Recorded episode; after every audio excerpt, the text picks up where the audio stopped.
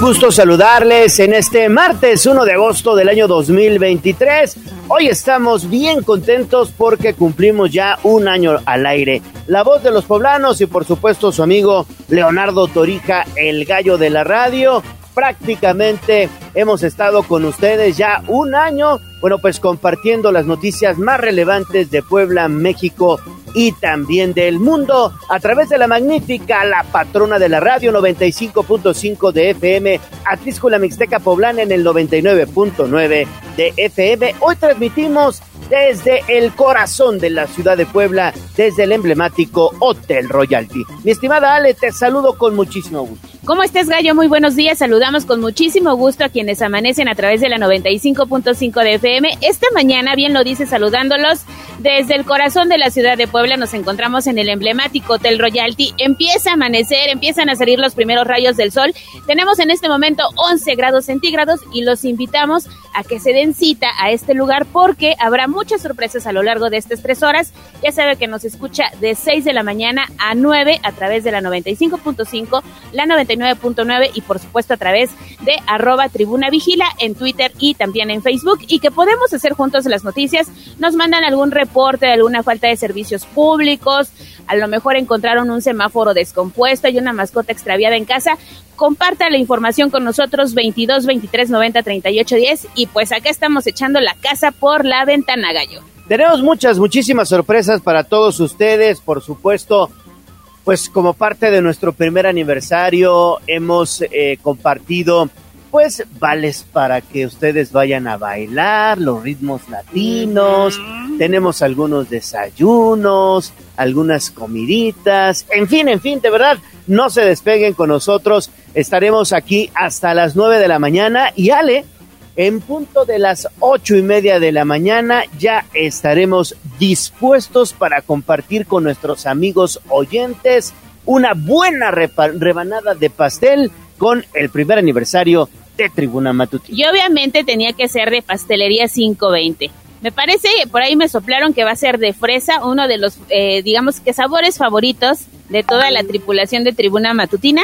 Oli Sánchez, que además nos sintoniza todas las mañanas, dijo que iba a venir, lo mismo que el profesor Manitas, así que esperamos que todos los que ya están amaneciendo con nosotros se alisten y se den cita aquí en el corazón de la ciudad. Exactamente, aquí los esperamos en el corazón de la ciudad, en el emblemático Hotel Royalty, que estaremos platicando con ellos porque de verdad que están haciendo unos chiles en hogada. No, no, no, no. Eso me contaste, no están ricos. Yo no los he probado, pero mira, hoy es la ocasión perfecta. ¿Por qué no desayunar un chile en hogar? ¿No? Están buenísimos. ¿eh? ¿Sí? Buenísimos, no te vas a arrepentir. Ya límpiate, límpiate. Sí, sí, sí, ya estoy aquí babeando. no te vas a arrepentir, Ale. Bueno, pues vámonos de inmediato ya con las noticias porque ayer culminó ya el plazo para que los conductores poblanos pues pudieran verificar su vehículo sin multas. Aquí le dimos a conocer cómo se registraron largas y largas filas en los centros de verificación vehicular. Pili Bravo estuvo muy pendiente, pero también dieron a conocer un importante anuncio para aquellos conductores que tengan todavía ganas, digamos, de verificar su vehículo y acudan de manera voluntaria a los centros de verificación. Vamos a escuchar el reporte de Pili Bravo. Mi estimada Pili, te saludo con muchísimo gusto. Muy buenos días. Gracias, gracias. Bueno, felicidades para empezar. Y bueno, pues mira, se terminó el plazo para cumplir con la verificación del primer semestre, por lo que a partir de este día, primero de agosto, quienes no hayan cumplido tendrán multa. Pero la Secretaría de Medio Ambiente señala dos cosas. Uno, quienes tenían cita y ya no pudieron verificar por la gran cantidad de unidades que hubo en los centros de verificación durante todo el fin de semana y ayer, ahora podrán hacerlo en el transcurso de la semana, pero solo los que hayan tenido cita y que, pues por alguna razón, ya no les dio tiempo de pasar. La segunda es que los automovilistas que no hayan cumplido con verificar y que lo quieran hacer de manera voluntaria durante el mes de agosto, tendrán una multa solo de tres sumas equivalente más o menos a 311 pesos. Pero si se pasan otra vez, entonces la multa será económica, que va de las 17 a 18 UMAS, es decir, equivalente, la más baja a 1.763 pesos y la más cara a 2.000, los cuales eh, pues tendrán primero que hacer una petición a la Secretaría de Finanzas para que pues les pueda ofrecer esa tarifa de tres sumas, pero solamente en el mes de agosto, repito, que siempre y cuando pues quieran hacer su verificación de manera voluntaria.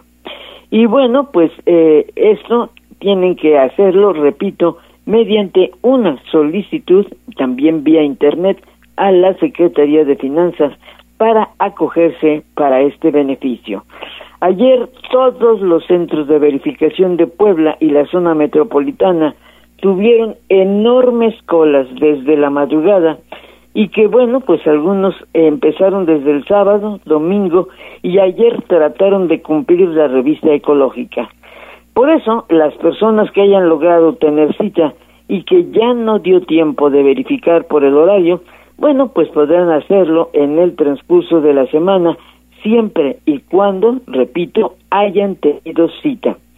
Y bueno, y a partir de hoy empieza el segundo semestre para hacer verificación.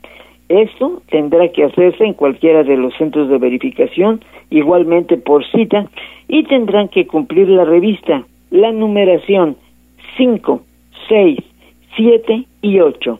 Eso a partir de hoy, de este primero de agosto. Gallo, pues ahí está la información que tienen a hacer, bueno, pues quienes tienen vehículos.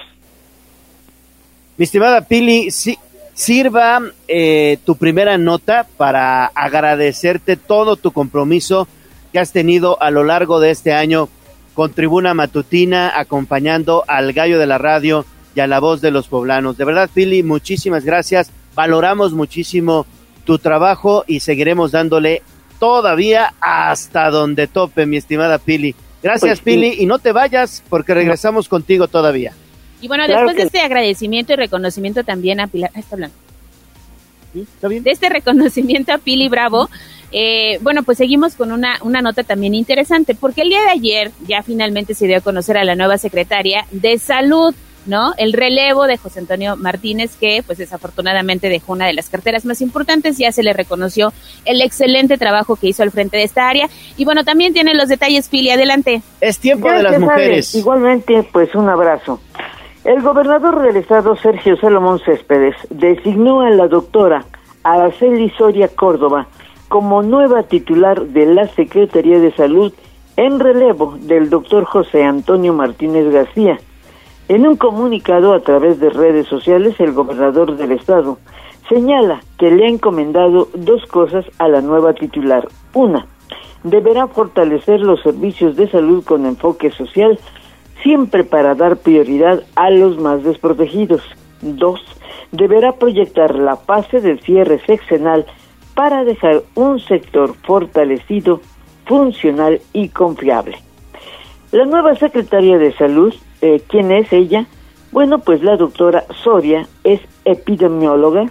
En la década de los años 90 tuvo a su cargo el programa para atender a los pacientes de VIH y emprendió una campaña para atender a los enfermos que en aquella época no tenían recursos para ser atendidos, por lo que logró conseguir los beneficios del Conacida a Puebla y poder atender a los enfermos y evitarles las muertes trágicas del inicio de esa pandemia, cuando todavía no había ni siquiera medicamentos para atenderlos, porque pues todavía no se sabía suficiente sobre esa enfermedad.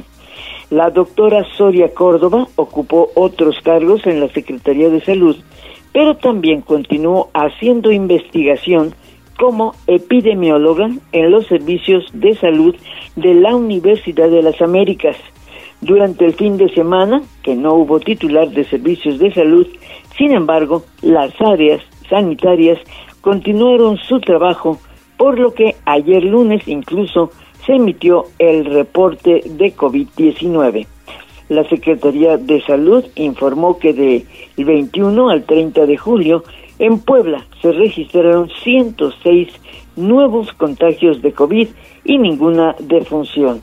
Hay 156 casos activos, enfermos, ambulatorios y están distribuidos en 29 municipios. Afortunadamente, repito, no hay ninguna defunción, pero todavía los siete eh, pacientes que dejó incluso el doctor Martínez, pues todavía siguen hospitalizados. Así que a partir de hoy, la nueva Secretaría de Salud habrá de continuar los lineamientos para seguir los programas establecidos y ahora asistir a las mesas con el Seguro Social para ponerse al corriente sobre las negociaciones para incorporar al Estado de Puebla al programa IMSS Bienestar. Pues esa es la, la nota de salud de ayer, la nueva titular que a partir de hoy pues ya literalmente toma las riendas de esa dependencia. Ale, Gallo. Oye, Pili, yo tengo una duda. ¿Será la primera secretaria de salud aquí en Puebla? Creo que sí, ¿eh? Yo tampoco no recuerdo que haya tenido alguna otra mujer, ¿eh? Siempre fueron hombres y mira que hay largo, tengo largo historial desde uy, un doctor Gutiérrez, si no mal recuerdo, que me tocó la primera vez un doctor Gutiérrez, como allá, lejanos años 70, y bueno, pues a lo largo de toda la historia, yo tampoco no he visto nunca una mujer como titular de la Secretaría de Salud pues abriendo brecha, ¿no? Eso es importante y bueno, seguramente hará un trabajo importantísimo al frente de esta cartera. Digo, después de una pandemia por COVID, seguramente habrá un reto también que enfrentar en los siguientes meses. Pues ya lo decías, Pili, tiene mucha experiencia. Ella es epidemióloga y te digo, su primera su primera batalla fue con el con el SIDA, no con el COVID. Bueno, también por supuesto habrá participado, ¿no?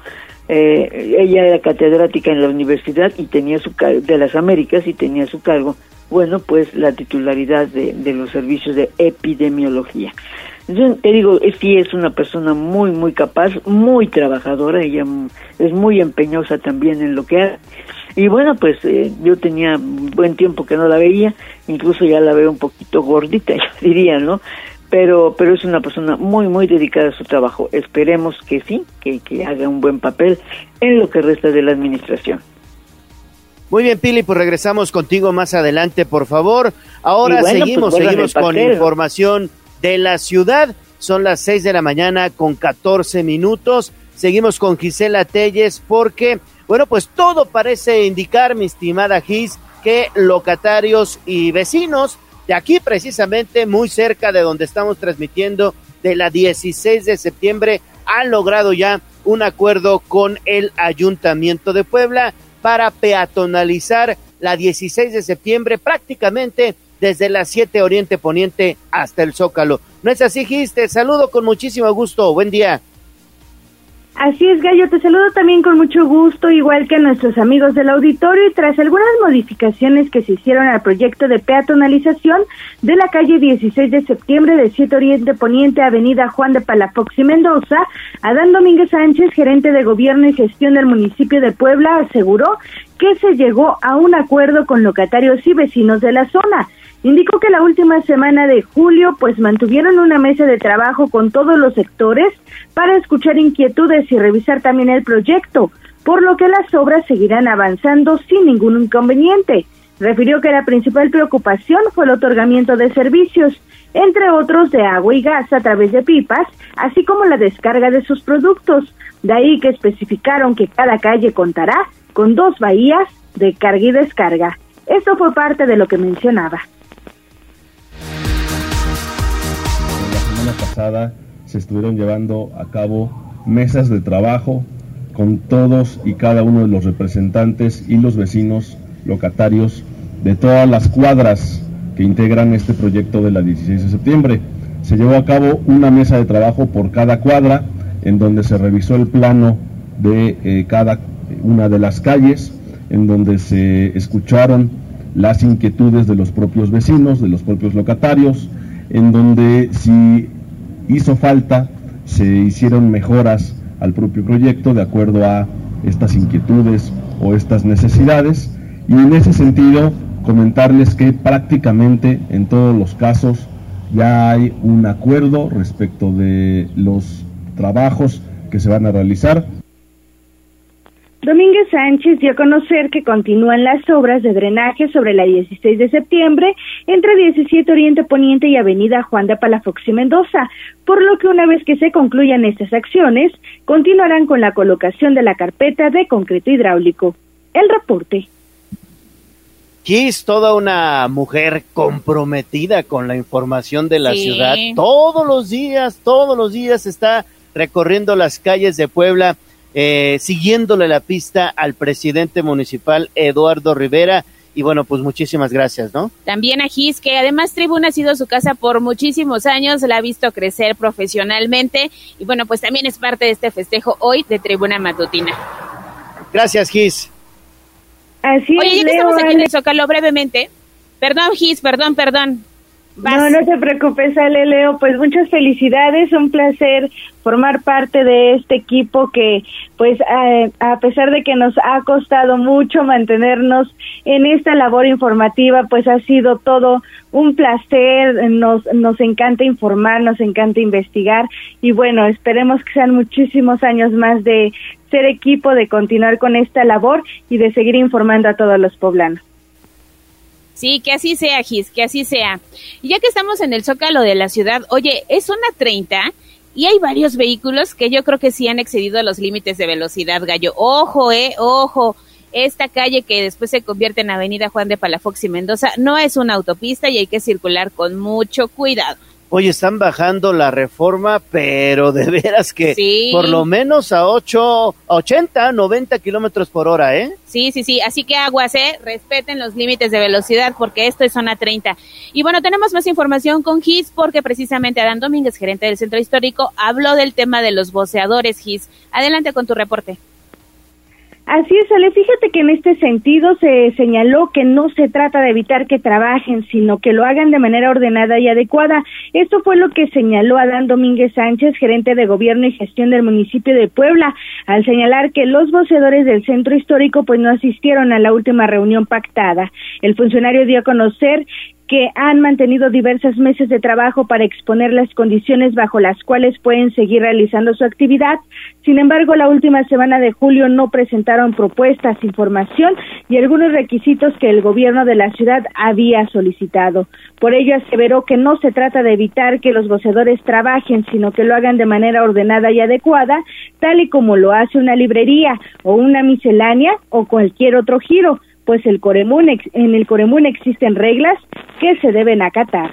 Escuchemos. Las distintas mesas de trabajo que hemos tenido con ellos han sido mesas de trabajo en donde les hemos expuesto las condiciones bajo las cuales ellos pueden seguir realizando sus actividades de venta de periódicos, revistas, etcétera. Eh, la semana pasada incluso había una reunión que se planteó y que se agendó donde, hay que decirlo, ellos no llegaron, no asistieron.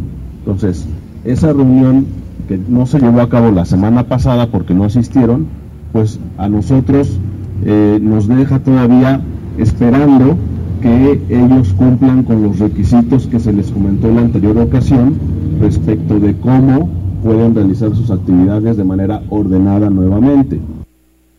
La información Muchísimas gracias, Gis, por la información y permanecemos contigo. Ojalá y pronto haya pues un acuerdo, diálogo con nuestros amigos voceadores eh, aquí en Puebla. Seguimos contigo, mi estimada Gis, porque, bueno, pues el retiro de ambulantes continuará, prácticamente es permanente y apegado siempre al Coremún, al Código Reglamentario Municipal. ¿No es así, Gis?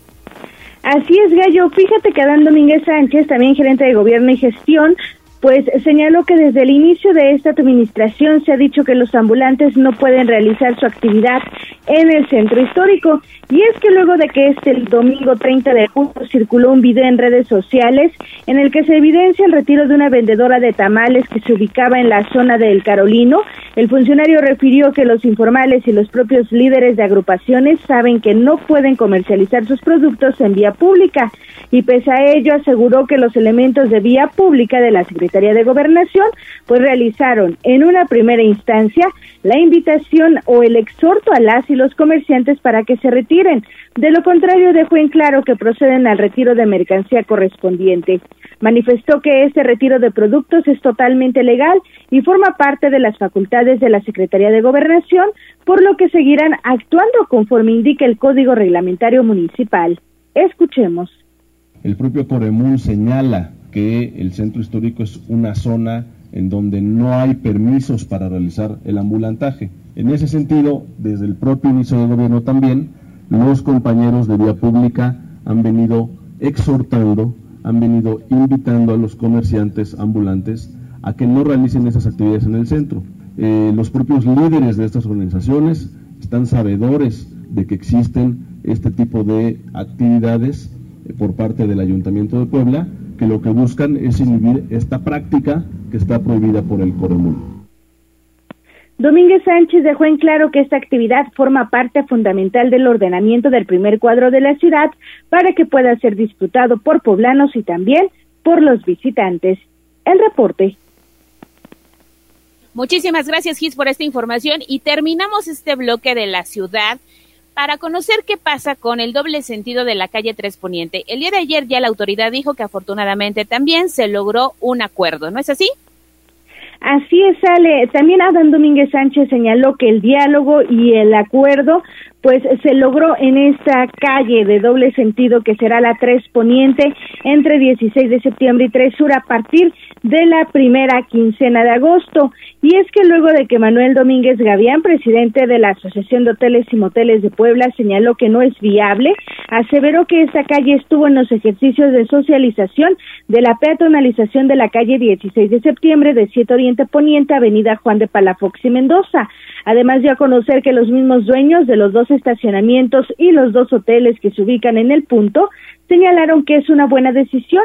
Sin embargo, manifestó que están atentos y abiertos al diálogo para mejorar en otras obras. Escuchemos. La propia Secretaría de Movilidad e Infraestructura, vía la Subsecretaría de Movilidad, la Gerencia del Centro Histórico y la Secretaría de Economía y Turismo han venido platicando con los estacionamientos. Hay dos estacionamientos en esta calle, en esta cuadra. Hay dos hoteles en esta cuadra y se han venido teniendo mesas de trabajo, se han venido teniendo reuniones en donde se eh, explica, se hacen los ejercicios y se valora la forma en que esta vialidad va a ser utilizada una vez que se terminen las eh, obras del 16 de septiembre. Agregó que en este sitio también habrá zonas de ascenso y descenso para los propios establecimientos y adelantó que el hotel también ubicado en la 16 de septiembre contará con dicha área. Es importante señalar que en este punto que será pues de doble sentido, la 3 poniente entre 16 de septiembre y 3 sur, pues eh, se analiza también el retiro de parquímetros en la zona y se delimitarían los carriles con botones de piso con el objetivo de garantizar la seguridad y el orden. Se destaca que este punto sería de flujo continuo similar al cierre que se realiza principalmente los fines de semana en Avenida Reforma entre calle 5 de Mayo y 3 Sur, esto con el fin de que los automóviles puedan acceder a un estacionamiento que se ubica en la zona. El reporte. Así es, así es, mi estimada Gis. Pues hay que buscarle, hay que buscarle aquí en las calles del centro histórico. La verdad es que, pues, eh, eh, digamos que el tráfico, la población, digamos, o el número de vehículos ha ido creciendo prácticamente en todo el municipio de Puebla y hay que buscarle, hay que buscar nuevas opciones, ¿no? Acostumbrarnos ahora al doble sentido de la tres poniente, pero bueno, yo creo que será ya parte también de lo que tendremos que hacer a la hora de visitar el centro de la ciudad, ¿no? Lo afortunado es que hay un acuerdo entre quienes pues comercializan algún producto aquí en el corazón de la ciudad de Puebla, Gallo. Así es. Pues muchísimas gracias, Gil. Regresamos contigo más adelante. Y antes de irnos a pausa, mi estimada Ale, ¿qué te parece si empezamos con las sorpresas? De una vez, de una vez. Me parece para bien. Para los tempraneros. Porque además de eso se trata, de consentirlos a lo largo de estos 365 días. Se han mantenido informados con los espacios de Tribuna Noticias. Y pues es un poquito de lo que les queremos, digamos, regresar, ¿no? Por su preferencia y su sintonía a través de la 95.5 de FM. Bueno, pues vamos a comenzar. A ver, ahí les va. Tenemos un vale para un consumo de mil pesos. Mm. Díganse ustedes. Ojo, eh, pongan mucha atención. Un vale para un consumo de mil pesos en un conocido restaurante del complejo cultural universitario. Sí, que además este se come muy rico. ¿Mm? Muy sabroso, muy, muy, muy sabroso. Entonces, a ver, se va a llevar este vale de mil pesos para consumo en este conocido restaurante del CCU. Rapidísimo, quien nos diga cuántos años cumplimos al aire. Está fácil, está fácil. Sí, me parece bien. ¿Cuántos años cumplimos al aire? ¿Cuántos años al aire tiene Tribuna Matutina? La primera persona que nos diga esa respuesta se lleva este vale por un consumo de mil pesos y nos tiene que mandar un mensaje al 2223 90 38 10. 2223 90 38 10. Ahí está. Yo que ustedes me voy apurando, este vale no está nada despreciable. Imagínate, mil pesitos para comer rico un fin de semana, ¿no? Además, en plena temporada vacacional, pues apuren, estamos esperando que llegue el mensaje. Y mira, ya hay mucha gente chambeándole, los poblanos bien chambeadores desde temprano. Un reconocimiento al personal de limpia que se les conoce popularmente como naranjitas, pero mira que hacen una labor por mantener la ciudad de 10, como dice el presidente municipal Eduardo Rivera, y ya desde tempranito recogiendo la basura en el zócalo de la ciudad.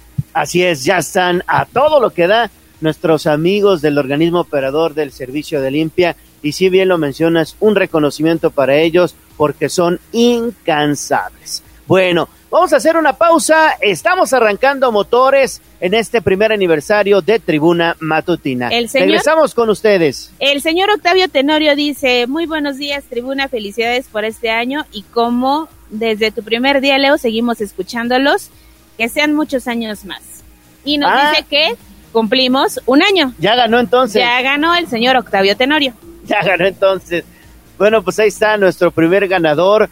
El señor Octavio Tenorio se lleva un pase, un vale para un consumo de mil pesos en un conocido restaurante del complejo cultural universitario. Podrá recoger su pase en eh, Tribuna Comunicación, en calle San Martín Texmelucan, número 68, Colonia La Paz, a partir de esta tarde, a partir de las 4 de la tarde, podrá recoger su pase en las instalaciones de tribuna. Muchísimas gracias. Y también, mira, Oli Sánchez nos dice, muy buenos días, Ale y Gallo, muchas felicidades. Sí voy a estar ahí celebrando este día tan especial con ustedes. Pues a partir de las 8.30, Oli, aquí te esperamos por tu rebanadita de pastel. Y también veo que ya llegó un invitadazo de lujo. Ya lo ubico, además, Gallo. Muy el bien. profesor, este, popularmente conocido aquí en tribuna como profesor Manitas. Perfecto. Hasta flores te Mira trajo. No, Ay, no, muchísimas gracias. El profesor Manitas, caray. Siempre, Ay, siempre. gracias, profesor. Ay, mira, ahí Ya me vamos a alegró la tomarnos una mañana. foto. Vamos a tomarnos una foto. Ahí está. Muchísimas gracias, muchísimas gracias. Oye, Ay, profesor gracias, Manitas, profesor. mira, siempre nos está escuchando y todo. Sí. Mira, nos viene a felicitar. Gracias. Esperan, vamos a aguantar el corte tantito para saludarlo, caray. Muchísimas gracias. Oye, pues platícanos, eh, ¿qué te parece el noticiero? Llevamos ya un año al aire y tú siempre has estado escuchándonos, Ale Bautista y a un servidor. Sí. Excelente escucharlos todas las mañanas con el ánimo de siempre y de verdad muy muy contento de que cumplan un año y que los, los- y los que más que vengan. Ay, muchísimas gracias, profesor, porque además se despierta con nosotros todos los días. Así es, muchas gracias a ustedes. Muchísimas gracias y que vengan muchos años más, ¿eh? Muchísimas gracias. Gracias, gracias, amigo. el profesor Manitas que está aquí ya en el Hotel Royalty. Muy bien, pues vamos a hacer una pausa y volvemos con más información.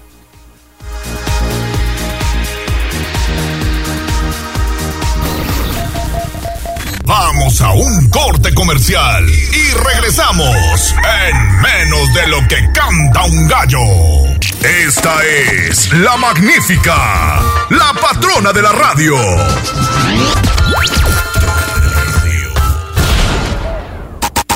Seguimos con el gallo de la radio.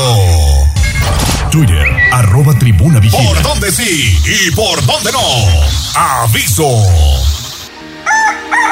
Estamos de vuelta, estamos de vuelta en Tribuna Matutina. Hoy transmitiendo desde el emblemático Hotel Royalty aquí en el corazón de la ciudad de Puebla precisamente. Vámonos con David Becerra porque tiene reporte, eh, ya está recorriendo las calles de la ciudad. Mi estimado David, te saludo con mucho gusto. Platícanos en dónde andas, por favor. Los saludo con muchísimo gusto y muchísimas felicidades por este primer año de Tribuna Matutina. Gallo, pues nos encontramos en estos momentos en la zona de la María, para ser más específicos, en este puente de la María, donde hace unos minutos pues un tráiler quedó varado en el camellón central justamente de esta vialidad que les comento y es que pues ya no pudo ni para atrás ni para adelante, por lo que hace unos minutos que también ya llegamos, Gallo, pues había un fuerte operativo por parte de elementos de la Secretaría de Seguridad Ciudadana quienes abanderaban el eh, pues sitio justamente para apoyar con las labores del retiro de esta unidad. Una grúa de gran magnitud pues tuvo que llegar al lugar para hacer las maniobras pertinentes, lograr desatorar, desatascar a este tráiler eh, de gran magnitud y pues ya por, eh, por las maniobras pues ya lograr retirarlo por fin y así lograr liberar la realidad eh, totalmente. Gallo fueron varios minutos los que estuvo atorado, pero en esos momentos ya el puente de la María con dirección precisamente hacia la María ya está liberado Gallo, pero pues estuvo por varios minutos y generó caos vehicular. Gallo, la información que tenemos. Perfecto, David. Bueno, pues hay que manejar con mucha precaución. Si bien ya están retirando este tractocamión, hay que temar, hay que tomar las precauciones pertinentes como debe ser. Y también sirva tu primer reporte de la mañana, David, para agradecer tu compromiso y responsabilidad con Tribuna Matutina. Exactamente, un buen elemento que llegó precisamente también hace un año a Tribuna Noticias y que mira, ha sido como una joyita ahí que encontró Leonardo Torija. La verdad es que es un buen compañero, hemos hecho buen equipo y pues felicidades también para ti, David. Gracias Gallo, gracias Ale, pues un honor compartir y haber estado desde el día uno en este proyecto que bueno, eh, pues vamos descubriendo poco a poco las cosas que pasan en la ciudad y informarle también a todos los poblanos. Un agradecimiento y felicitación también para ustedes y bueno, muchas felicidades. Muchísimas gracias, hermano. Muchísimas gracias. Y bueno, pues seguimos atentos a tu información. Regresamos con Gisela Telles con información de la ciudad, porque ayer precisamente el gerente de la ciudad, Adán Domínguez, inició con, bueno, pues la rehabilitación del parque de Fuentes de San Bartolo. Y tú tienes detalles, Gis. Adelante, por favor. Así es, Gallo, te saludo de nueva cuenta, igual que a nuestros amigos del auditorio. Y precisamente el día de ayer, el gerente de gobierno y gestión del municipio de Puebla, Adán Domínguez Sánchez, encabezó el inicio de obras de rehabilitación del Parque Puentes de San Bartolo, que se llevará a cabo con una inversión de 5.3 millones de pesos. El funcionario dio a conocer que dicha intervención beneficiará a más de 47 mil personas, una vez que colocarán 1.165 metros cuadrados de concreto hidráulico y 1.194 metros cuadrados de adoquín. Además, informó que aplicarán top deportivo y nichos de medición. También instalarán luminarias, porterías, postes de básquetbol, equipo de calistenia y también bancas. Y colocarán juegos infantiles, balancín canino, vallas caninas, entre otras acciones. Domínguez Sánchez recordó que hasta este lunes 31 de julio se han intervenido un total de 50 parques y canchas, entre entregadas y en proceso, entre ellos de Romero Vargas, Laguna de Chapulco, el Cerro de Amalucan y también el de la Central de Abasto. Pero escuchamos también parte de lo que mencionaba. Un parque que ya tiene muchos años, que está pues en malas condiciones, vemos la cancha, cómo se encuentra ya en gran medida en malas condiciones, que nada más tiene una cancha y unos juegos, que está un poco abandonado. Y la verdad es que estamos muy contentos porque lo que iniciamos hoy es una inversión de 5.3 millones de pesos, vecinas y vecinos, 5.3 millones de pesos que estaremos aquí interviniendo, invirtiendo para mejorar todo el parque.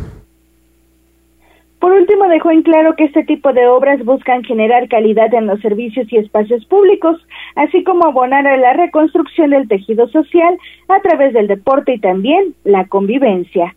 El reporte. Seguimos contigo, Kiss. más adelante. Exactamente. Vamos ahora con Pili Bravo porque pues hay anuncios importantes. El gobierno del estado va por la mejora de la red de, de carreteras y vaya que es un proyecto ambicioso y que se necesita, Pili. Sí, porque pues mira, estamos en malas condiciones. La red de carreteras del estado, que tiene un promedio 11 mil kilómetros en toda la entidad, en términos generales no ha tenido mantenimiento en los últimos años, por lo que el gobernador del estado ha mostrado preocupación por realizar una mejora al sistema carretero de lo que queda de la administración y destinar una parte del presupuesto.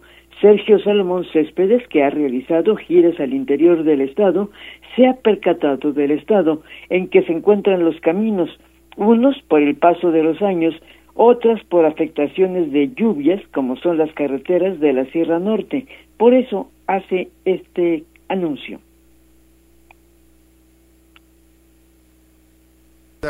atraer para seguir invirtiendo en el plan carretero. Las carreteras del gobierno del Estado son un tema de mucho mantenimiento continuo, constante y que requiere hace muchos años que no se le ha invertido de forma adecuada los recursos a la, la red carretera y hoy tenemos que buscar que se pueda dar este tema. Yo tengo claro que el progreso tiene que llegar por algún lado y sin duda es por las carreteras a las diferentes regiones de nuestro estado y es donde estamos buscando generar la mayor parte de inversión para que abonar a esta red carretera y ahí es donde estamos buscando generar las mejores condiciones de ahorro para todo ello. Y bueno, de los 11.000 kilómetros hay 174 carreteras revestidas, más de 4.675 eh, pues que están en condiciones regulares, caminos regulares, más de 5.000 kilómetros que necesitan atender pues al menos un segmento. La Secretaría de Finanzas también informó de la condición de las carreteras federales, que bueno, pues esas son responsabilidad del gobierno federal. Sin embargo, bueno, pues también está haciendo un reporte a aquellas que necesitan pues mantenimiento. Pues ese es el reporte sobre el tema de carreteras. Gallo Ale. Perfecto, Pili, pues muchísimas gracias por esta información. Sí, la verdad es que principalmente, ¿sabes cuál es, Pili? Hay que darles su garra de tigre, como se dice popularmente, a las vialidades de la Sierra Norte de Puebla, ¿eh? Y mira, Zacapuastla me parece que está en mal estado, ¿no? Zacapuastla, la que va a Coetzalan. Y bueno, porque además eh, está preocupado el gobernador a la que ha estado yendo, porque, bueno, pues son los pueblos mágicos, ¿no? Y entonces, bueno, pues se necesita tener buenos caminos para poder acceder a esos lugares. Perfecto, Pili, muchísimas gracias y regresamos contigo más adelante. Vámonos entonces, retomamos la información con Gisela Telles. Así es, porque el día de ayer el Instituto Municipal de Arte y Cultura presentó la cabalgata de Iturbide. Sé que va a ser este fin de semana, pero ¿qué podremos encontrar los poblanos, Gis? Ale, pues el titular del Instituto Municipal de Arte y Cultura de Puebla, Fabián Valdivia Pérez, dio a conocer que el próximo sábado 5 de agosto se llevará a cabo la cabalgata de Iturbide en punto de las 12.30 horas. El funcionario informó que participarán un total de 320 personas de diversas agrupaciones con el objetivo de recuperar, difundir y fomentar la importancia de Puebla en la visita de Iturbide.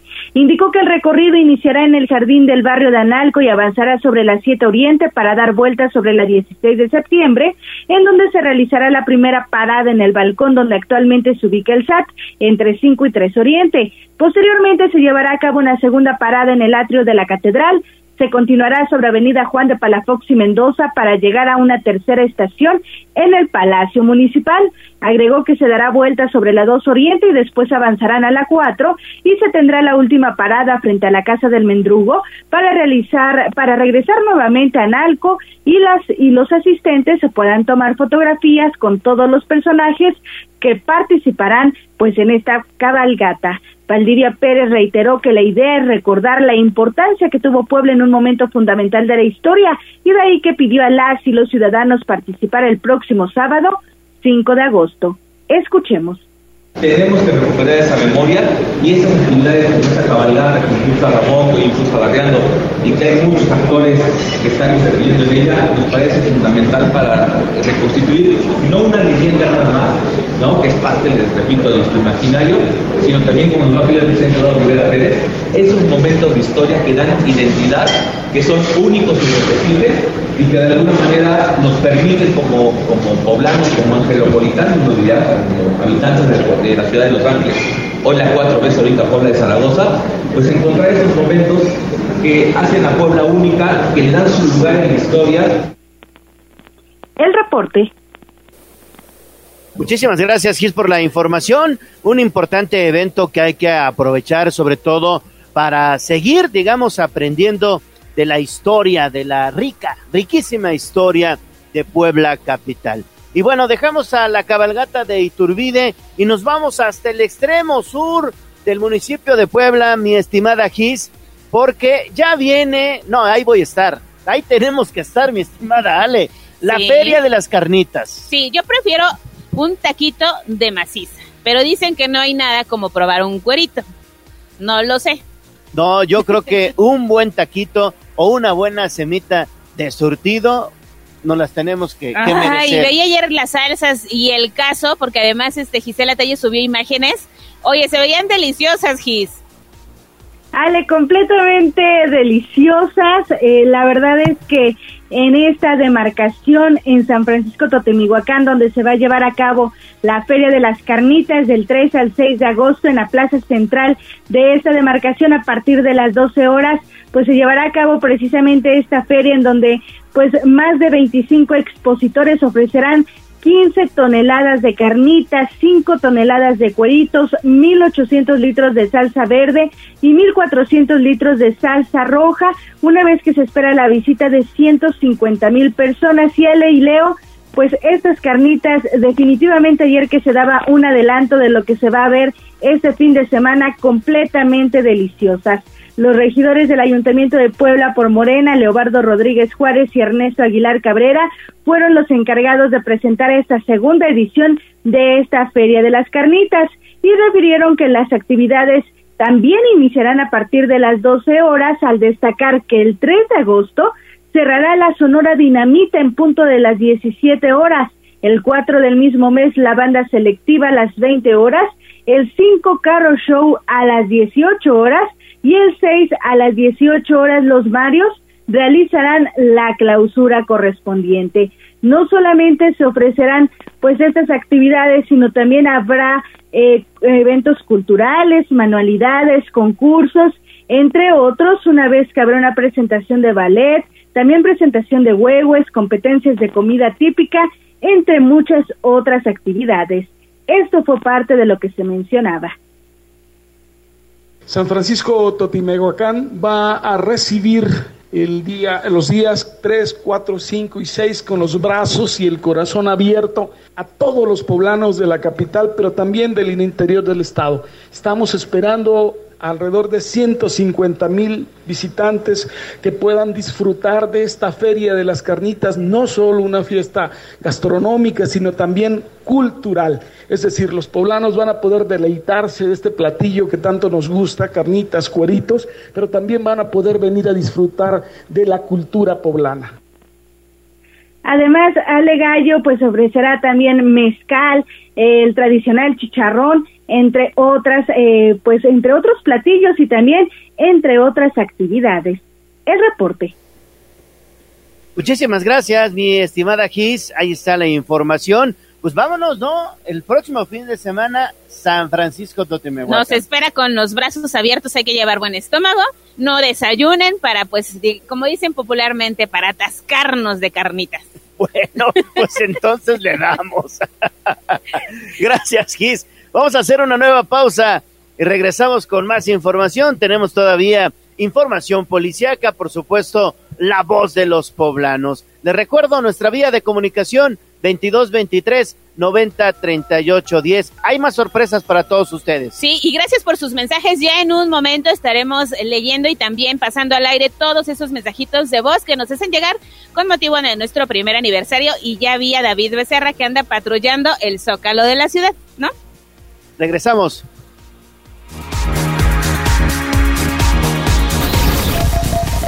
Vamos a un corte comercial y regresamos en menos de lo que canta un gallo. Sitio web código rojo.mx.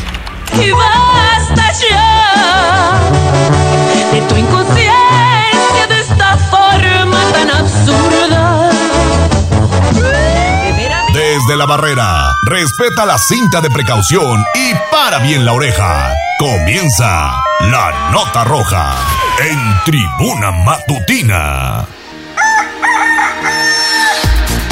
Estamos de vuelta en tribuna matutina. Hoy desde el emblemático Hotel Royalty en el corazón de la ciudad. Vénganse para acá porque estamos festejando nuestro primer aniversario al aire. Así es, fíjate que varios automovilistas pasan, ven qué, qué, está sucediendo aquí en, afuera de, del Royalty. Bueno, pues se trata de esta transmisión especial con motivo de nuestro primer aniversario en punto de 8.30. Ya usted podrá disfrutar de una rica rebanada de pastel, cortesía de Pastelería 520. Y por supuesto esperamos que usted nos acompañe. ¿no? Así es, aquí los esperamos con mucho gusto, tendremos muchas sorpresas. Seguimos con más información, regresamos con Pili Bravo, porque a ver, el fin de semana desafortunadamente se registró un doble homicidio allá en la autopista del Sol, en Guerrero. Se trata de un empresario con su hijo y su hijo de nombre José Manuel pues estudiaba aquí en Puebla, en la Universidad Popular Autónoma del Estado de Puebla. Una situación realmente lamentable, mi estimada Pili, lo que seguimos viviendo los mexicanos en materia de inseguridad. Adelante, Pili.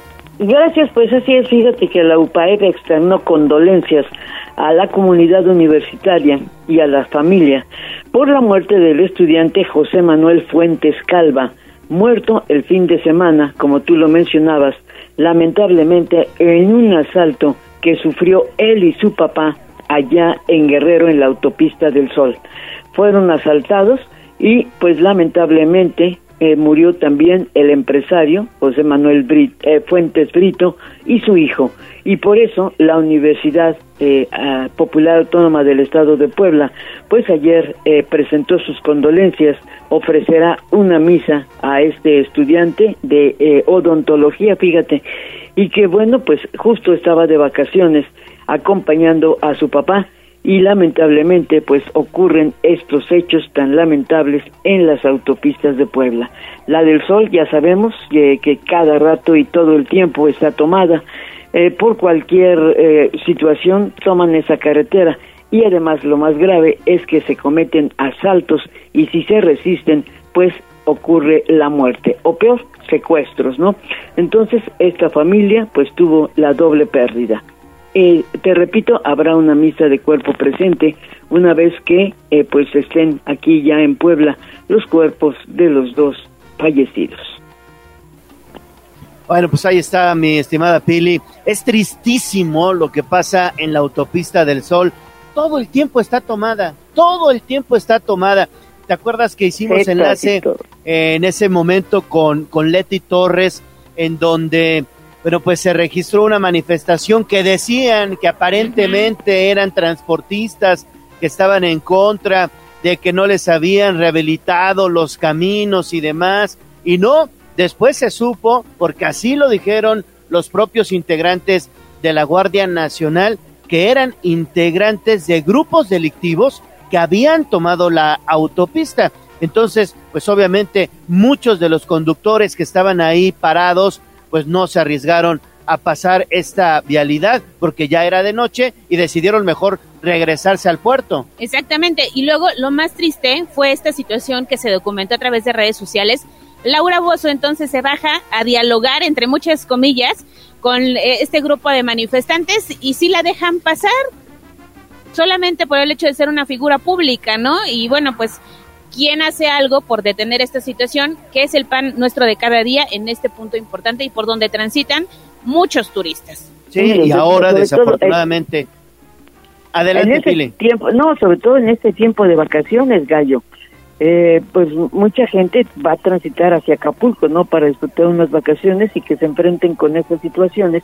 Pues los grupos delictivos lo saben y también por eso lo hacen, ¿no? Para, para obtener recursos económicos eh, por esa vía, ¿no? Entonces, pues si no es un grupo es otro, pero sí, siempre es un riesgo la autopista del sol, ¿no? Y, te digo, los grupos de, de guerrero, es o, o, o, te pones bien o, o, ya sabes, ¿no? Ahí sí cuello, ¿no? Y qué lamentable, ¿no? Que, que ya no podamos ir a Acapulco de manera tranquila, ¿no? De día o de noche, ¿no? Que es lo más, lo más grave. Es correcto, Pili, es correcto, Pili, muchísimas gracias. Y lo que iba a comentar es que nadie les pone un freno, porque entonces llega la Policía Estatal, llega la Guardia Nacional y los retienen a los propios policías. Entonces, ¿quién ¿quién les va a meter un freno? O ves videos de la propia autoridad que debe hacer, hacerse cargo de brindar seguridad a los habitantes, pues sosteniendo reuniones en lo oscurito, pactando, entre comillas, con estos grupos delictivos y bueno, pues es muy triste y lamentable por donde lo quieras ver, Gallo. Así es, así es, Ale. Ojalá, ojalá y pronto, bueno, pues tomen cartas en el asunto. Falta un minuto para las 7 de la mañana, ya que platicábamos de la autopista del Sol. Ahora regresamos a Puebla Desafortunadamente, David, tú tienes detalles. Todo parece indicar que eh, se registró un nuevo feminicidio en Puebla Capital. Adelante, David. Así es, Gallo, pues un atroz crimen fue perpetrado durante la madrugada de este lunes 31 de julio en la colonia 10 de mayo. Vecinos realizaron el llamado al número de emergencia 911 alrededor de las 3 de la madrugada para reportar una pelea en el domicilio ubicado en la calle 46 Norte. Mencionaron que se escucharon gritos que correspondían a una pareja, justamente a la pelea de una pareja. Al llegar los elementos de la Policía Estatal, así como paramédicos, se ubicó el cuerpo de la mujer de aproximadamente 30 años de edad, quien contaba con heridas por arma punzo cortante y evidentemente ya no contaba con signos vitales. En el lugar también se encontraba el hombre de aproximadamente 35 años de edad herido, por lo que los paramédicos procedieron a proporcionarle los primeros auxilios y posteriormente fue trasladado a un nosocomio en calidad de detenido. Por gran parte del día se pudo observar presencia de agentes ministeriales quienes se dedicaron a realizar las indagatorias pertinentes, así como las labores del levantamiento del cuerpo gallo. También agregar que se obtuvo la declaración de una de sus hijas. En total eran tres los hijos que tenían. Una de ellas comentó que era muy común que la pareja se viera envuelta en este tipo de peleas, llegando incluso varias veces a los golpes. Gallo, hasta el momento la identidad tanto de la víctima como del agresor se mantiene pues como reservada mientras este caso pues sigue para deliberar la situación jurídica de este hombre de 35 años de edad. Gallo, la información. David, una situación nuevamente lamentable lo que sucede aquí en Puebla y hubo una declaración incluso de parte de, de la hija de esta pareja y decía que, bueno, pues era común, ¿no? Que, que, se, que se pelearan o que discutieran. Justamente fue una de sus hijas, eran tres en total. Sin embargo, pues ella mencionó que era bastante común ver este tipo de peleas entre ellos, entre la pareja, y pues evidentemente esto pues no podía desenlazar de otra manera. Gallo, lamentable esta situación que se genera y no es la primera vez, y pues ya es tiempo de que se detengan estos feminicidios. Gallo, la información. Y entonces es ahí cuando te preguntas qué estamos haciendo para detener la violencia, cuando digamos empieza a manifestar, ¿no? Desde un inicio, porque ya se habían dado cuenta y mira hasta dónde escaló, hasta quitarle la vida a esta mujer allá en la colonia 10 de mayo. No dejemos que suceda esto, ahí está violentómetro, en los primeros signos de violencia de cualquier naturaleza hay que mejor retirarse y buscar ayuda. Bueno, gracias, gracias David Becerra. Primeras planas.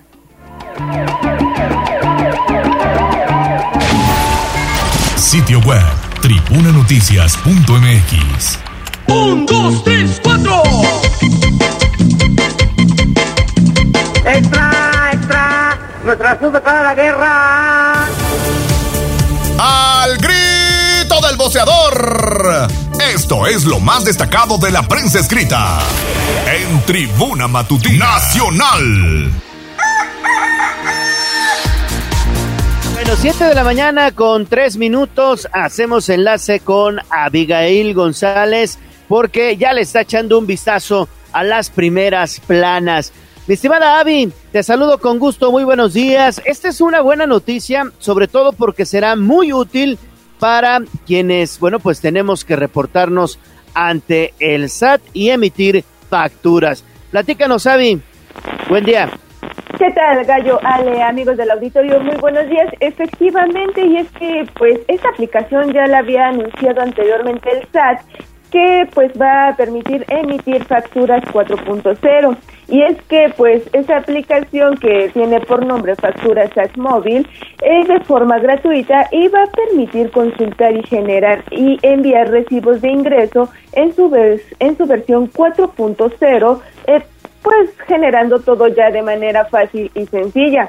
Y es que hay que recordar que el Servicio de Administración Tributaria pues detalló que la plataforma cuenta con pues generar facturas desde el celular los 365 días del año. Además, se puede consultar en cualquier momento los recibos emitidos y recibidos. También se van a recibir alertas en el dispositivo móvil. También se podrá timbrar los recibos de forma inmediata con el certificado de sello digital. También se podrá crear un código, QR con la información fiscal y contribuyente cuya finalidad es emitir facturas de forma rápida. Con el lector código QR de la cédula de identificación fiscal y la cédula de datos fiscales, el tributario puede registrar de manera fácil pues los datos del cliente. También los contribuyentes tienen la opción de compartir sus facturas pues a través de WhatsApp, correo electrónico u otras plataformas. Y es que también se puede configurar catálogos y campos opcionales para facilitar el llenado de los recibos, además de guardar de alrededor de 20 plantillas y una lista pues hasta de 18 clientes frecuentes. Y es que hay que recordar que la aplicación del SAT pues está disponible para todos los dispositivos, tanto pues Android como iOS y misma que se puede pues descargar a través de la tienda de aplicaciones. Y es que esta aplicación pues se puede encontrar como factura SAT móvil y de esa manera pues puedes este, tenerla ya en el celular y es que también es importante que pues se tenga a la mano el, el certificado de sello digital vigente, al igual que una contraseña que debe estar activa para que se puedan emitir pues todos los recibos para ya forma más fácil pues este tipo de documentos. Gallo, es la información que tenemos.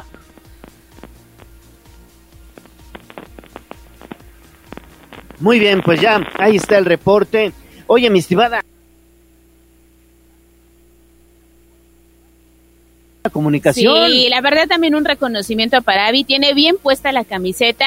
Ahora, bueno, pues ya también sale a cubrir algunos eventos. Ya usted la ha escuchado. Cubre código rojo los fines de semana y bueno, pues está al frente de la producción en algunos espacios informativos que tenemos y también nuestro reconocimiento a Avi González que forma parte de la familia de Tribuna Noticias y obviamente de Tribuna Matutina. Muchísimas gracias mi estimada Avi por tu compromiso y sobre todo porque, bueno, pues todos los días ahí también estás echándole muchas, muchas ganas. Gracias, Avi. Gracias, Gallo. Gracias, Alex. Creo pues que se emocionó.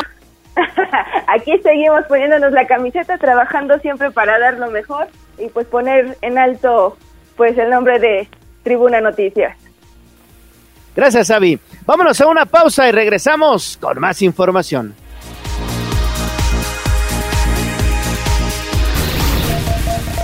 Vamos a un corte comercial y regresamos en menos de lo que canta un gallo. Esta es la magnífica, la patrona de la radio.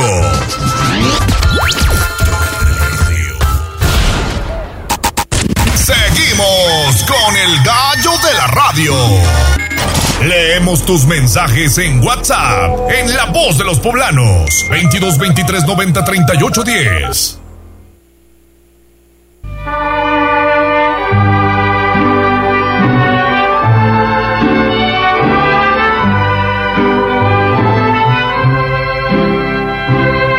En la fresca y perfumada mañanita de tu santo Recibe mi bien amada la dulzura de mi canto. Encontrarás en tu reja un fresco ramo de flores que mi corazón te deja, chinita de mis amores.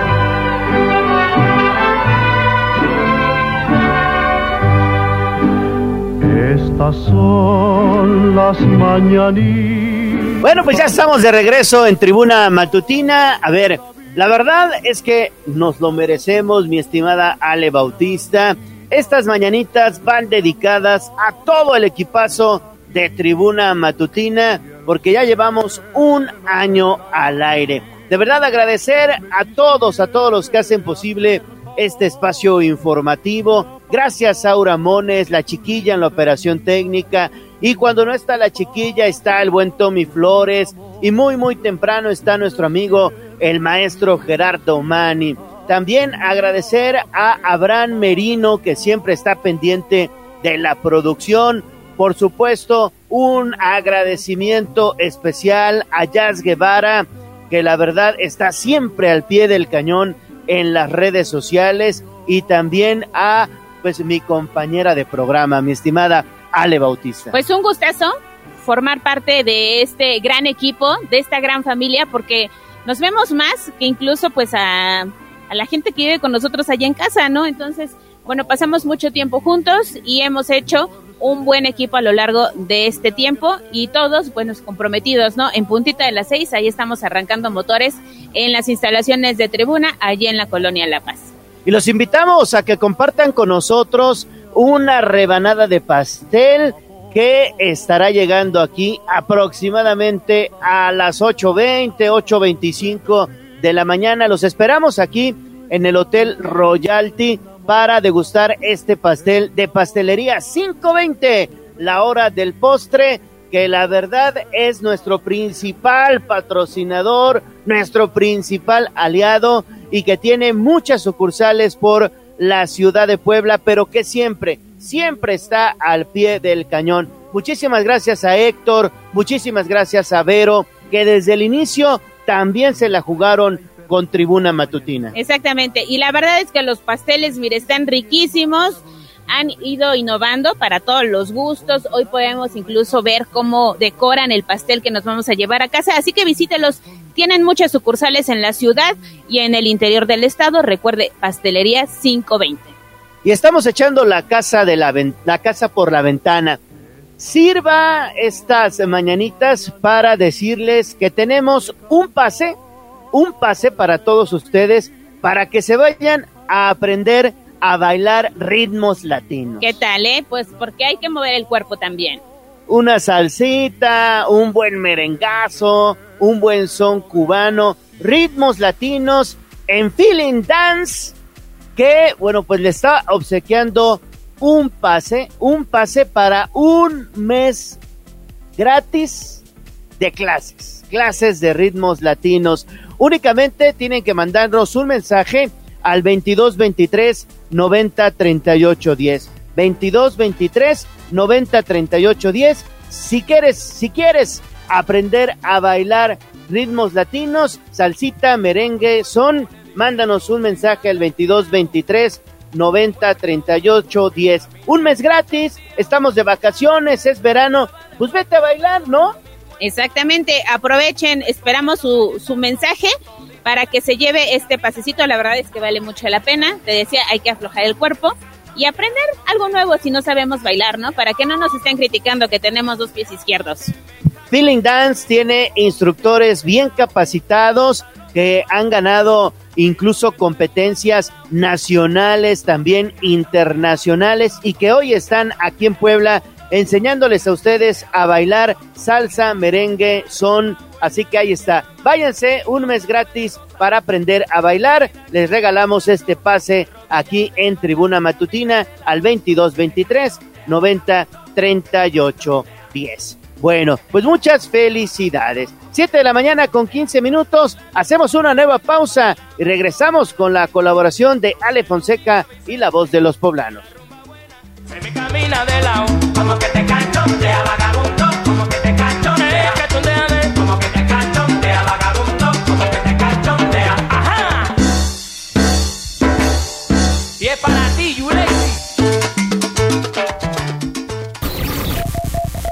Vamos a un corte comercial y regresamos en menos de lo que canta un gallo. Esta es la magnífica, la patrona de la radio.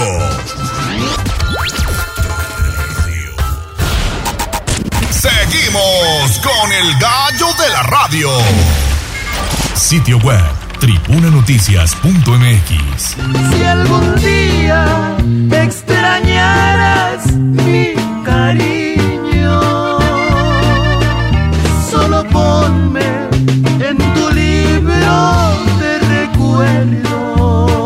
Libro de la semana con Alejandra Fonseca en Tribuna Matutina. Eso en Tribuna Matutina, 7 de la mañana con 18 minutos. Gracias por continuar con nosotros. Tenemos el vale, ¿eh? Vale para un mes gratis de clases, de clases para que vayan a aprender a bailar. 22, 23, 90, 38, 10. Vámonos, vámonos con Ale Fonseca.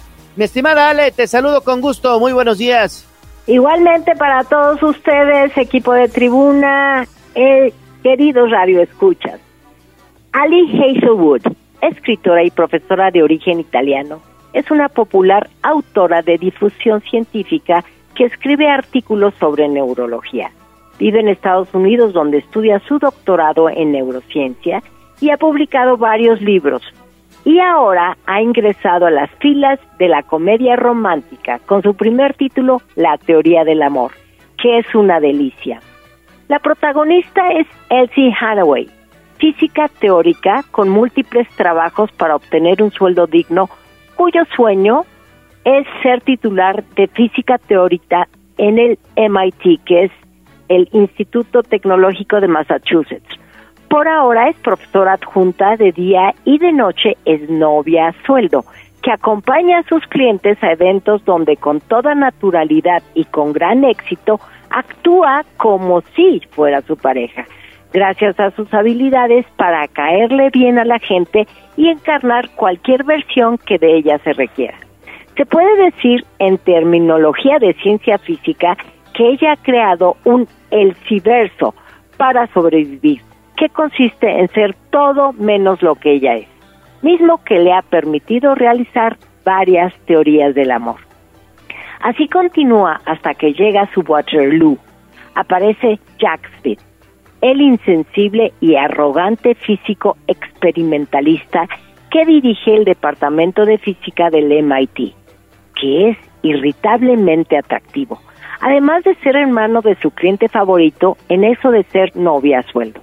Entre sus logros, Smith arruinó la carrera del mentor de Elsie y mintió sobre la reputación de los físicos teóricos a nivel mundial, minándolos. Y eso se interpone entre Elsie y el trabajo de sus sueños. Ella está dispuesta a iniciar una guerra de sabotaje académico contra él, pero ¿qué le pasa cuando lo tiene enfrente? ¿Qué son esas miradas suyas en silencio tan largas y penetrantes hacia Jack? ¿Cómo es que cuando está con él no tiene que ser ninguna versión falsa de sí misma? ¿Está aprendiendo a ser ella misma o él le inspira a hacerlo? Está cayendo en la órbita del experimentalista para que por fin ponga en práctica todas sus teorías sobre el amor que ha diseñado. Él es una people pleaser, persona que vive cediendo ante los deseos del resto hasta tal punto que moldea por completo su personalidad para caerle bien a la gente, ocultando su verdadero yo. Es contradictorio que Jack, al ser el obstáculo por vencer para lograr ser maestra titular en física teórica, sea el único que conoce cómo es ella realmente, el único con el que se siente cómoda y mostrándose tal cual es. Jack es un personaje que disfrutas, ya que a pesar de ser un des entra en conflicto al darse cuenta que tal vez su a su hermano pequeño y debe lidiar con que esa muchacha que se hace pasar por la novia de su hermano le atrae irremediablemente. Además, ya la contrató en el MIT. Emocionan la rivalidad y conflictos que existen entre estos tan polarizados personajes. El duelo cara a cara entre la física teórica y el experimental es un buen combate donde la autora evidencia el sesgo de género que existe en la ciencia, la discriminación inextinguible que sufren las mujeres académicas y los privilegios de los que gozan los hombres. Esta comedia romántica te tendrá fascinado de principio a fin, en cada palabra, pegada a cada párrafo, al final de cada capítulo y en la trama toda. No querrás perderte ningún detalle porque está plagada de humor que te arrancará sonrisas, risas y carcajadas, aun si no lo quieres. Tan solo con leer los correos electrónicos que los alumnos le envían a Elsie, que son fantásticos y Ali consigue hechizarte con sus exposiciones de ciencia, aunque apenas comprendas los términos básicos, lo que hay que concederle, ya que no es fácil conseguir la atención del lector cuando no entiende o entiende muy poco de ciencia. En definitiva, si eres amante del romance y la comedia, aquí van juntos y decídete a entrarle un poco a la ciencia, por lo que te recomiendo leer La teoría del amor de Ali Hasselhoff que es el libro de la semana. Pues ahí está, muchísimas gracias Ale Fonseca por tu recomendación de la semana y nos escuchamos la próxima semana, el próximo lunes. Ahora sí te prometo, mi estimada Ale, que vamos a estar contigo el próximo lunes. Gracias, Ale. Gracias a ustedes todos. Bueno, pues ahí está. Ahí está. Oye, ya se comunicaron con nosotros para recibir esta cortesía e irse a las clases de baile. Terminación 9805, ya le pregunté el nombre y desde dónde nos está escuchando esta mañana, ¿no? Para tener todos los datos completos. Perfecto, entonces a partir de hoy a las 4 de la tarde pueden recoger su vale para irse a bailar en Tribuna Comunicación. Calle San Martín Texmelucan, número 68, Colonia La Paz. Exactamente. Muchísimas gracias por ponerse en contacto con nosotros y como esto no sería posible sin su sintonía, sin su preferencia, ¿te parece si nos vamos a escuchar algunas felicitaciones que ya tenemos preparadas desde cabina? Vámonos con la voz de los poblanos.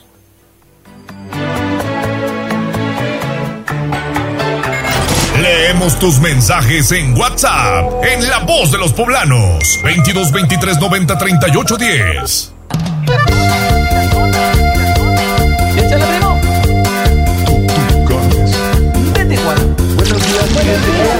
Esta es la voz de los poblanos.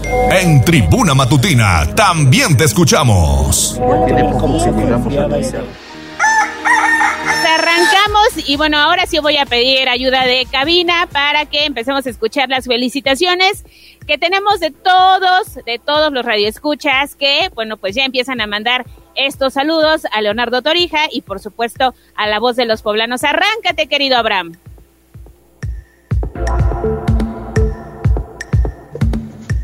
Felicidades, Ale Gallo, por su primer aniversario. Felicidades, Ale Gallo, por su primer aniversario. Mi nombre es Ulises Eduardo Herrera Maldonado y los escucho desde la colonia Fobiste o Jardines San Manuel. Felicidades, Ale Gallo, por su primer aniversario. Soy Julio César Lara Orduña y los escucho y los veo, los oigo y los leo desde la colonia del Maestro Federal en Puebla, Puebla. Felicidades Ale Gallo por su primer aniversario. Soy Ana Karen y los escucho desde la colonia San Baltasar Campeche. Saludos. Felicidades Ale Gallo por su primer aniversario. Excelente trabajo el que hacen ustedes todas las mañanas. Gracias por mantenernos informados. Un saludo de Patricia Hernández desde la colonia Minerales. Felicidades Ale Gallo por su primer aniversario. Gonzalo Robles, Águila, de la colonia Tepeyac. Hola, hola, felicidades Ale Gallo por su primer aniversario. Soy Mariana Villagalindo, los escucho desde Tres Cerritos. Un saludo. Felicidades Ale y Gallo por su primer aniversario.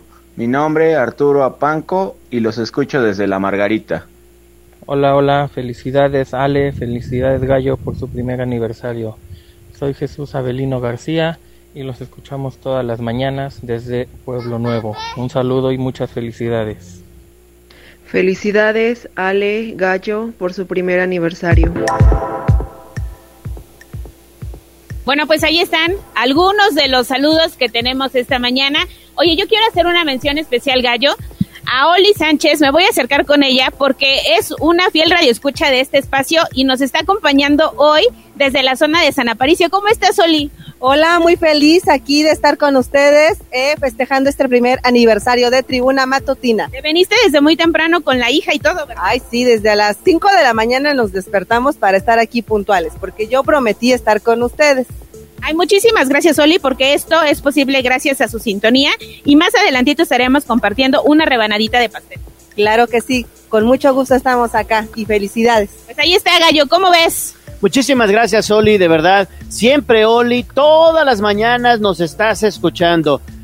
Oli, de verdad, si no fuera por ustedes, que son nuestros fieles radioescuchas, este espacio informativo no sería nada. Así que agradecemos, como siempre, tus mensajes, tus felicitaciones, tus eh, intervenciones también. Gracias, Oli. No, Gallo, a ustedes, a ti, Ale, a Jazz también, que está ahí atrás, aunque no lo vemos.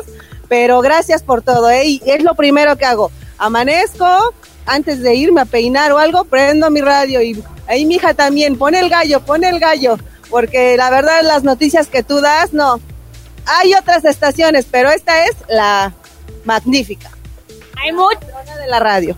Muchísimas gracias a Oli y bueno pues los esperamos, estamos aquí en el Hotel Royalty, en el corazón de la ciudad, 8.30 estaremos compartiendo una rebanadita de pastel. Exactamente. Gracias, Oli. No, a ustedes por invitarme. Bueno, pues ahí está entonces Oli No, no, no, eres bienvenida. Que nos Gracias, está escuchando siempre ahí siempre. en Tribuna Matutina, siempre nos consienten. Gracias, Oli. Muchísimas gracias. Gracias por, por escucharnos. Oye, Ale, y ya tenemos ganador de El Vale, ¿verdad? Ya tenemos ganador del Vale para que se vaya a bailar un mes gratis de salsita, de merengue, de, de son cubano. ¿Quién es? José Antonio Tenorio Neri, que nos está escuchando desde la colonia La Libertad. Y bueno, dice que está contento porque se ganó este pase. Pues ahí está José Antonio Tenorio Neri desde La Libertad.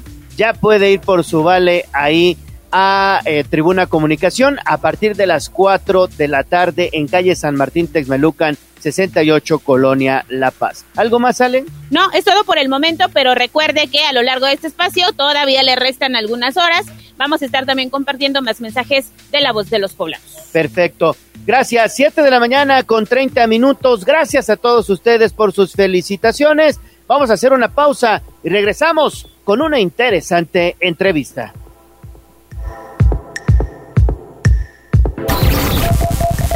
Vamos a un corte comercial y regresamos en menos de lo que canta un gallo. Seguimos con el gallo de la radio. Twitter, arroba tribuna vigila. Y esta va para todas aquellas que son como una chica que yo conozco. El Corral. La entrevista sin tapujos. En tribuna matutina. Bueno, pues estamos de vuelta en Tribuna Matutina. Son las 7 de la mañana con 34 minutos. Y hoy es un gusto saludar aquí en esta mesa de trabajo a doña Evelia Linares Ramírez. Ella es la mayora del emblemático Hotel Royalty de la ciudad de Puebla. Mi estimada Evelia, te saludo con mucho gusto. ¿Cómo estás? Muy buenos días. Buenos días, muy bien, gracias a Dios, muy bien. Gracias, doña Evelia.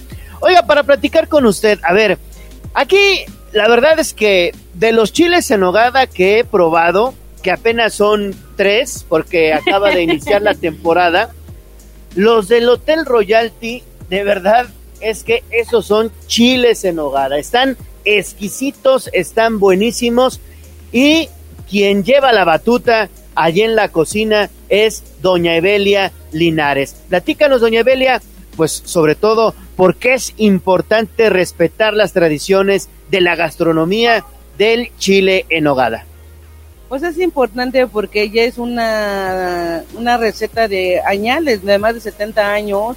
Esa receta se hizo y la verdad a todo mundo hemos tenido generación tras generación que han venido a comer acá y les ha gustado muchísimo. Entonces es una tradición que tenemos y la verdad los han probado, han estado, están muy sabrosos y también si gustan, acá los esperamos. ¿Y cuál es la receta secreta de Doña Evelia? Muchas, muchas ocasiones se dice que es la mano de la cocinera, ¿es verdad? Sí. ¿Sí? porque puede ser que mucho, hay muchas recetas, pero a veces es el sazón que uno tiene y de ahí viene todo. La fruta, lo que es la manzana, la pera, el durano, todo lo que lleva los ingredientes hace que el chile pues sepa sabroso y aparte, como le acabo de decir, es la generación tras generación, porque en muchos lados tienen otra forma de hacerlos y no saben igual. Y acá, pues, acá es diferente. Oye, Belia, platícanos, ¿cuántos, cuántos años llevas aquí en el Hotel Royalty y cuántos años tienes ya en la cocina de, de este emblemático hotel? Pues tengo 30 años, nada más que acá tengo 20. Pues es toda una vida, ¿no? Sí, toda una vida este, trabajando en esto. Y la verdad es bonito, es bonito. A mí me gusta mucho la cocina y por eso, o sea, fue donde yo me quedé. ¿Cuál es la, la, historia detrás de esta tradición de la receta de los chiles en hogada que se sirve en el Hotel Royalty? Platícanos un poquito cómo es, digamos, la historia, un día en la cocina de elaboración de chiles y sobre todo que respetan siempre la receta original. Hay la nogada, mi estimada Ale, amigo Radio Escuchas, la nogada del Hotel Royalty está buenísima.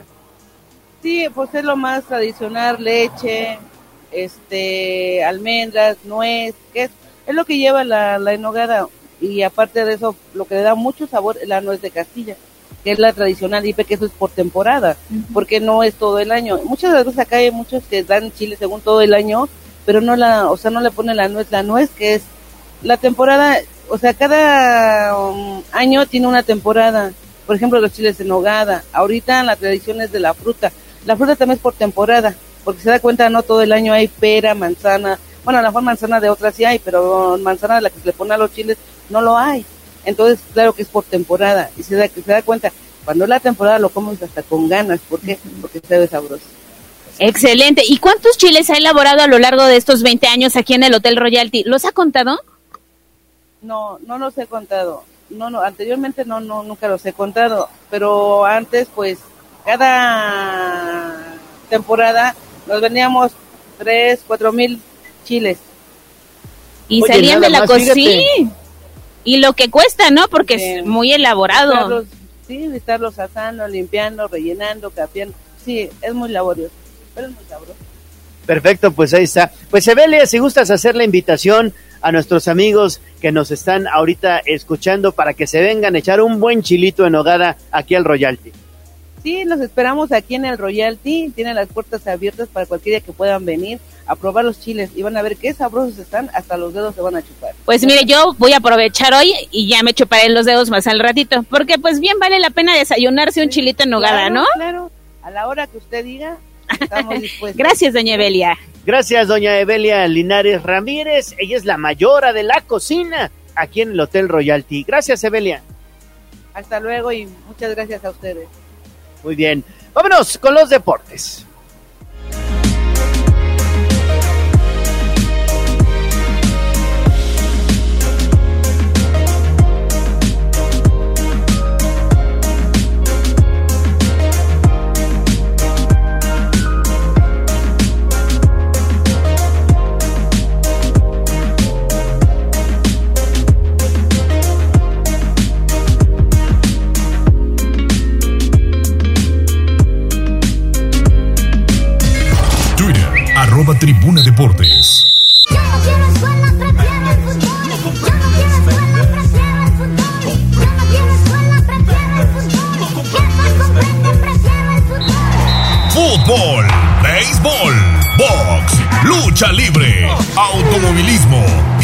El mundo del deporte con Ernesto Romero, Mario Montero y José Luis Sánchez Solá, el Chelis.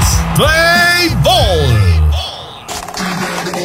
de la mañana con 40 minutos. Adelante, mi estimado Neto. Te saludo con gusto. Buen día.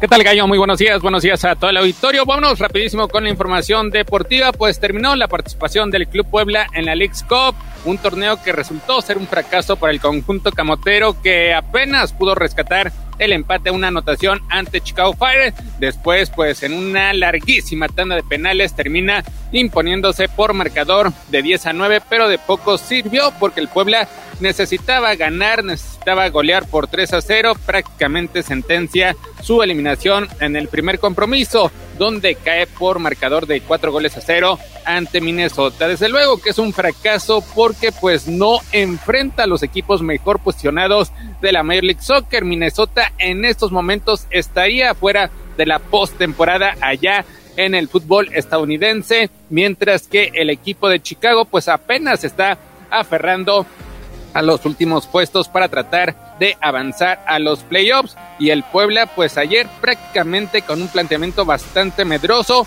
Hemos criticado muchísimo al guardameta Iván Araña Rodríguez por lo menos pues ayer tiene su mejor actuación desde que asumió la titularidad evitando lo que hubiera sido otra derrota, otro marcador escandaloso en contra del conjunto camotero. Y pues el conjunto de Chicago ahí termina obteniendo el empate. El Puebla genera muy poco hacia el frente, prácticamente desconectado, sequía goleadora la que padece, otra vez tiene que aparecer un elemento con características defensivas, como es el caso de Brian Angulo, quien es el encargado de abrir el marcador, y después de que al Puebla le cuesta, le cuesta muchísimo trabajo abrir el marcador, pues la ventaja la desperdicia de manera pronta Carlos Baltazar en una falta totalmente innecesaria, le da un pisotón al rival, el árbitro no duda en sacarle la tarjeta roja y en esa jugada a balón parado viene el disparo por parte de Shakiri, que es el, o que fue el mejor elemento del conjunto de Chicago,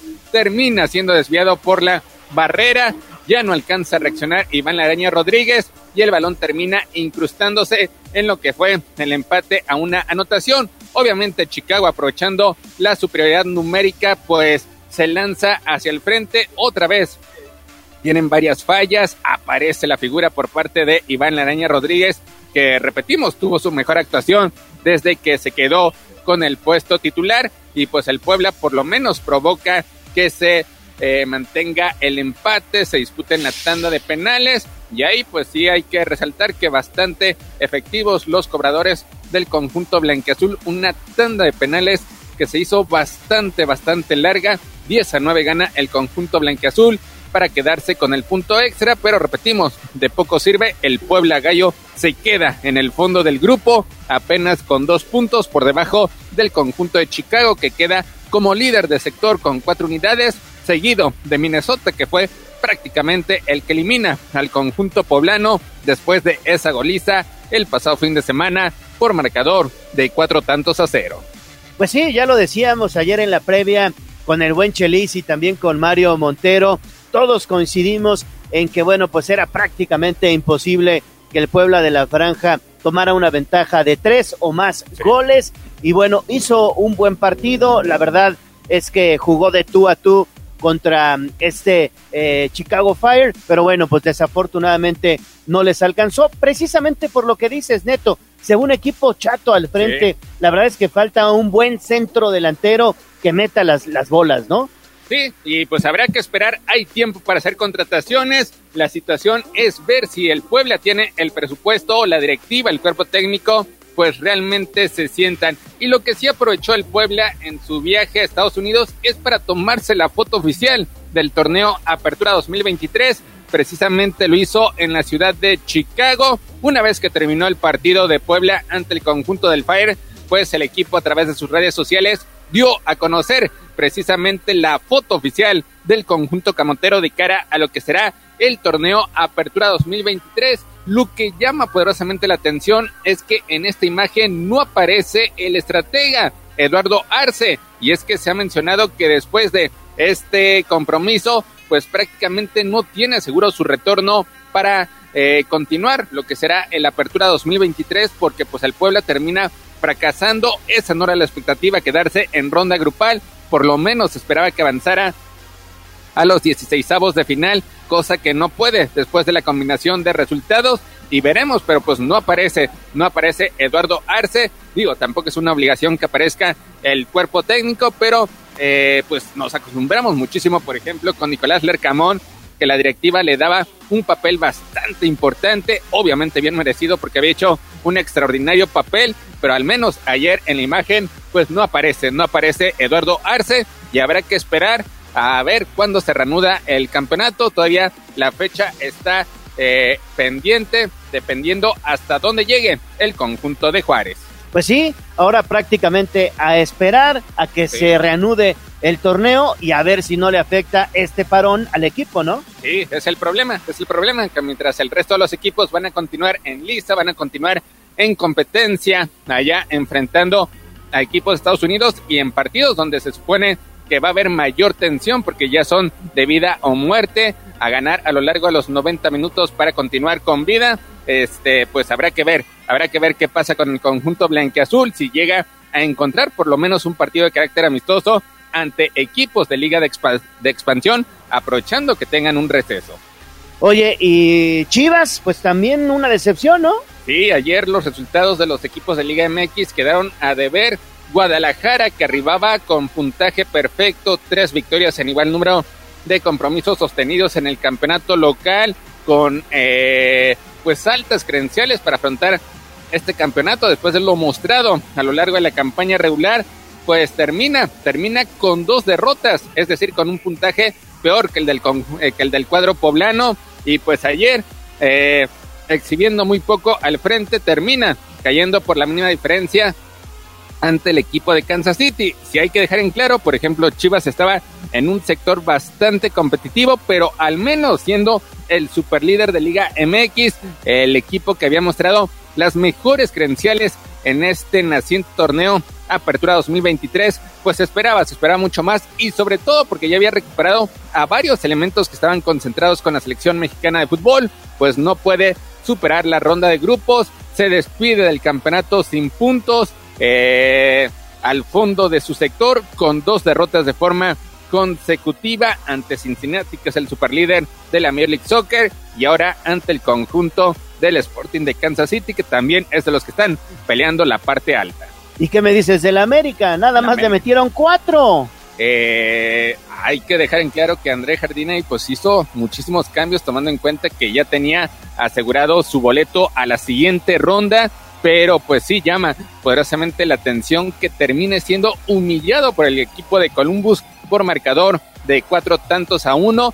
Y es que después de la presentación que tuvo el conjunto americanista ante el líder de la conferencia oeste, como es el conjunto de San Luis City, al cual terminó pues aplastando por marcador de cuatro tantos a cero, pues esperaba una actuación bastante similar al con eh, la que tuvo la semana pasada. Termina con descalabro, pierde el liderato de su grupo y ahora tendrá que enfrentar a Chicago en la siguiente ronda. A Chicago Fire entonces. Chicago Fire, que es el que termina como primer lugar de su grupo.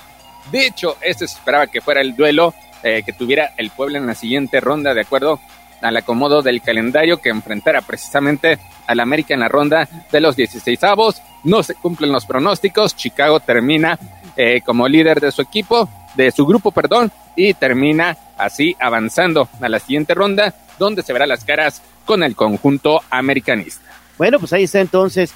Eh, ¿Hay más resultados? Vámonos con el resto de resultados. Toluca, Toluca, pues termina con puntaje perfecto en esta ronda grupal de la League's Cup. Ayer con una muy buena demostración ante la tormenta que se dejó sentir precisamente en la ciudad de Denver, en Colorado. Termina goleando, termina aplastando por marcador de cuatro tantos a uno al conjunto de Colorado Rapids, con lo cual avanza como primero de su grupo. Buen papel por parte de Nacho Ambriz, que pues había eh, iniciado de manera titubeante este campeonato, pero ahí está Toluca también mostrando credenciales. Me parece que Toluca, Monterrey y Tigres son los tres clubes que sacan a casta por parte de la Liga MX. Desde luego el América ya con titulares en la siguiente ronda, pues se espera, se espera que dé mucho más batalla que la que dio ayer frente al conjunto de Columbus. Habrá que ver cómo llega el equipo de Pachuca. Eh, Pachuca descansó en esta ronda grupal, tomando en cuenta que arribaba como monarca de la Liga MX, ya tendrá actividad hasta la ronda de los 16 avos de final y habrá que ver porque pues al menos en esta primera ronda me parece que los equipos de la Major League Soccer terminan imponiendo condiciones sobre los equipos de la liga local.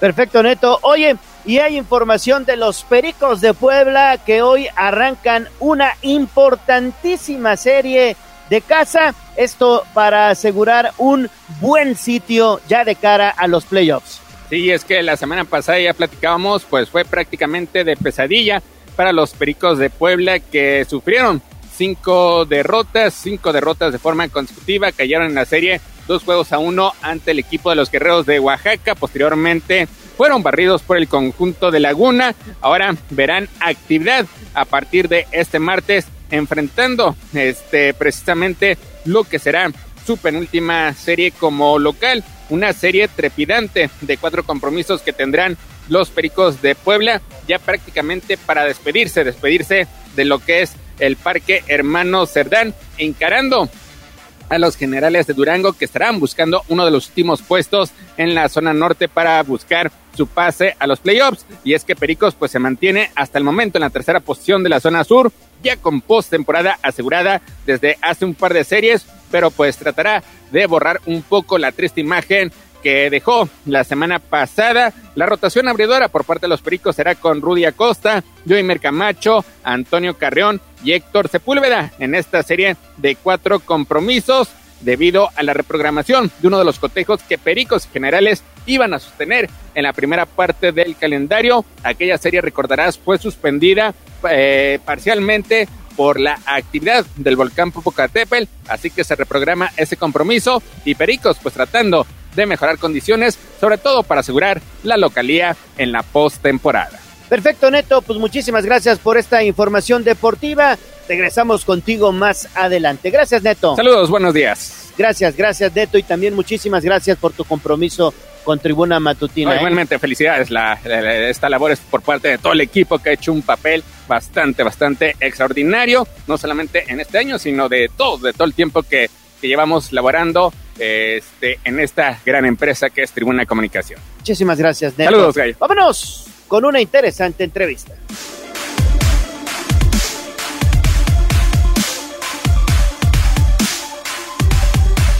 Yo también soy pelotero. Esto fue Tribuna Deportes. Síguenos en nuestras redes sociales. Twitter, arroba Tribuna Deportes. Facebook, Tribuna Deportes Oficial. Twitter, arroba Tribuna Vigila. Y esta va para todas aquellas que son como una chica que yo conozco. El Corral. La entrevista sin tapujos. En Tribuna Matutina.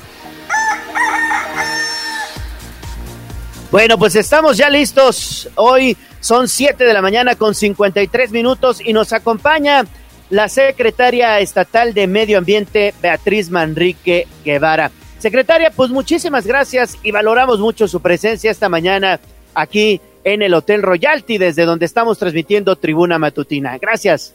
Es un placer y además, bueno, para mí un privilegio poder estar en el noticiero el día de su aniversario. Muchas felicidades Gracias. por este primer año. Es el primero seguramente de muchos más de éxitos, además de, de este cumplir este compromiso social, ¿no? De comunicar y de difundir y de ayudar a hacer comunidad. Felicidades. Gracias, secretaria. Secretaria, pues entramos en, en materia, muchísimas gracias.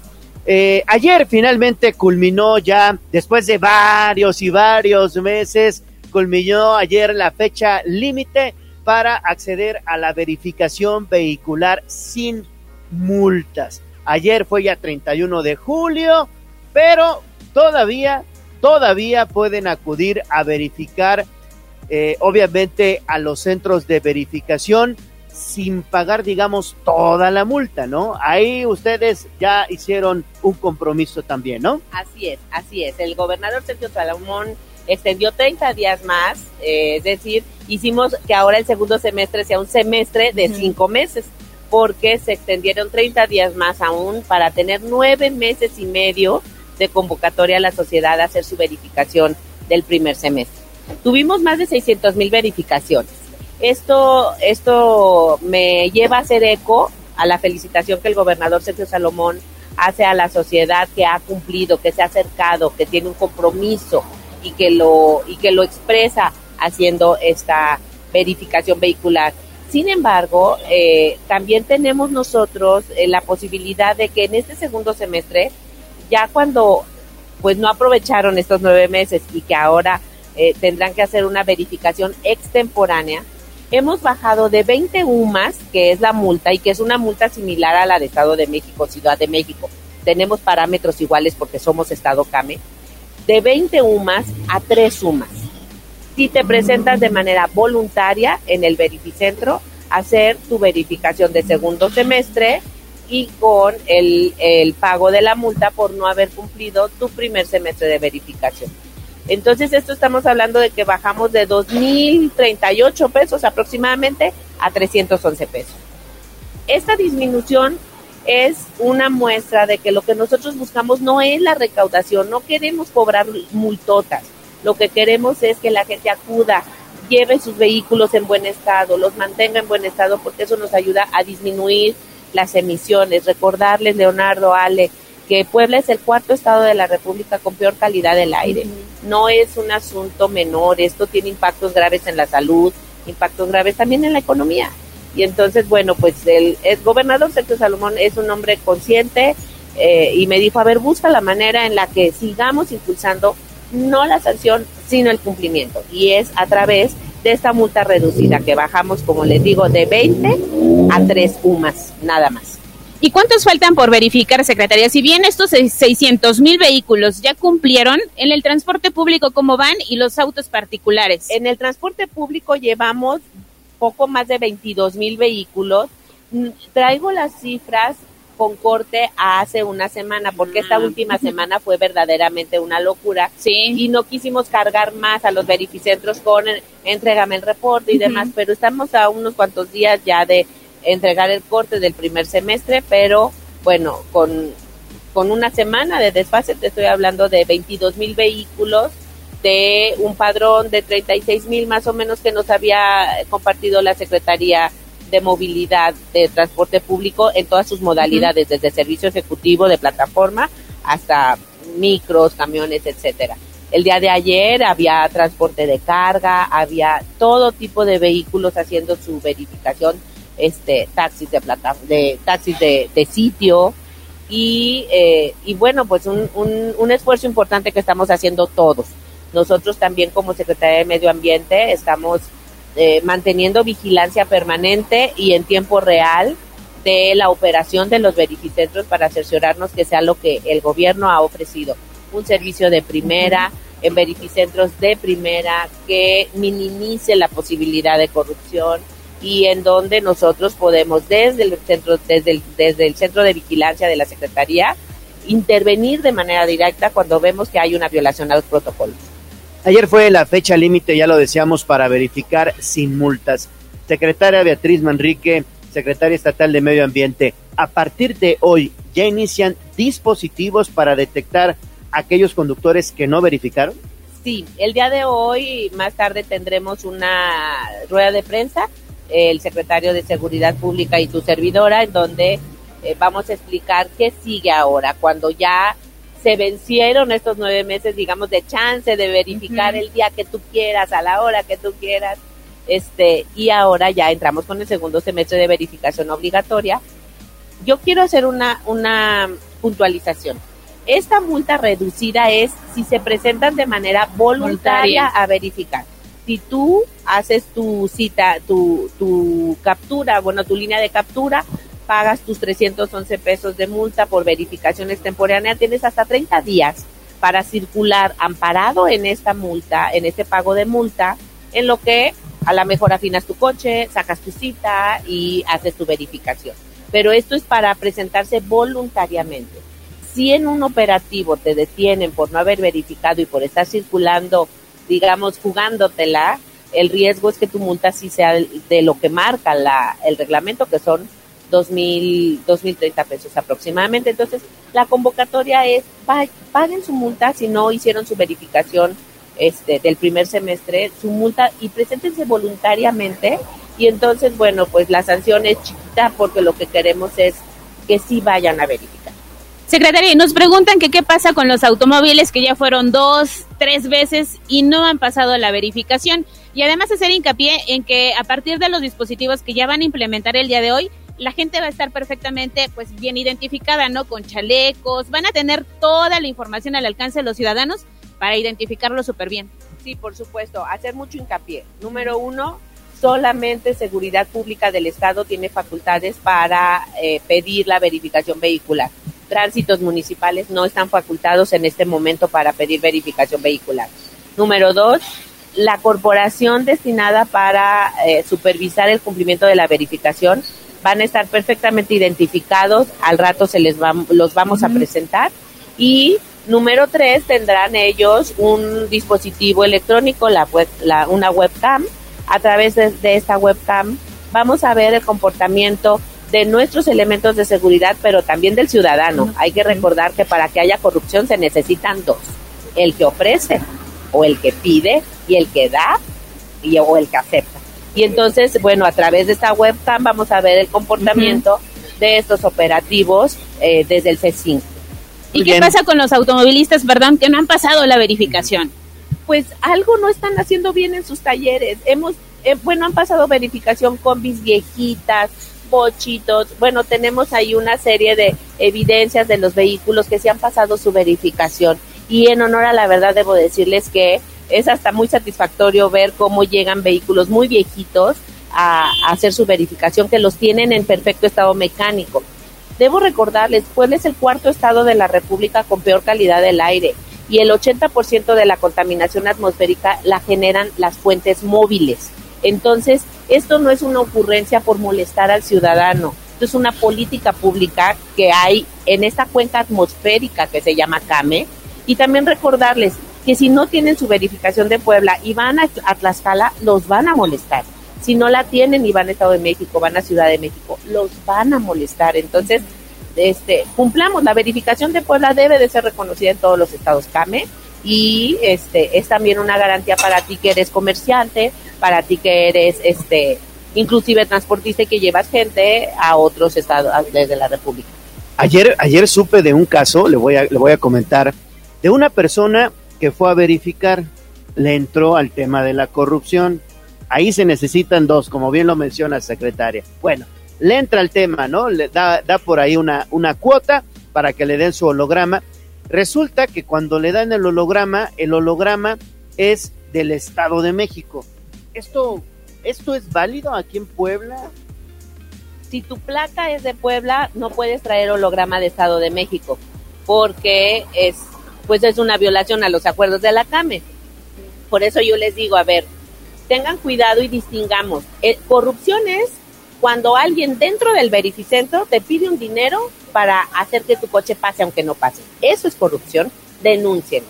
Pero también existe el fraude. ¿Qué es el fraude? Todas estas ventas que te hacen por fuera de que yo te hago que pase sí o sí, que te entrego un holograma, que todo esto que pasa por fuera de los verificentros son fraudes. Les cuesta a ustedes dinero y al final del día no les resuelve el problema.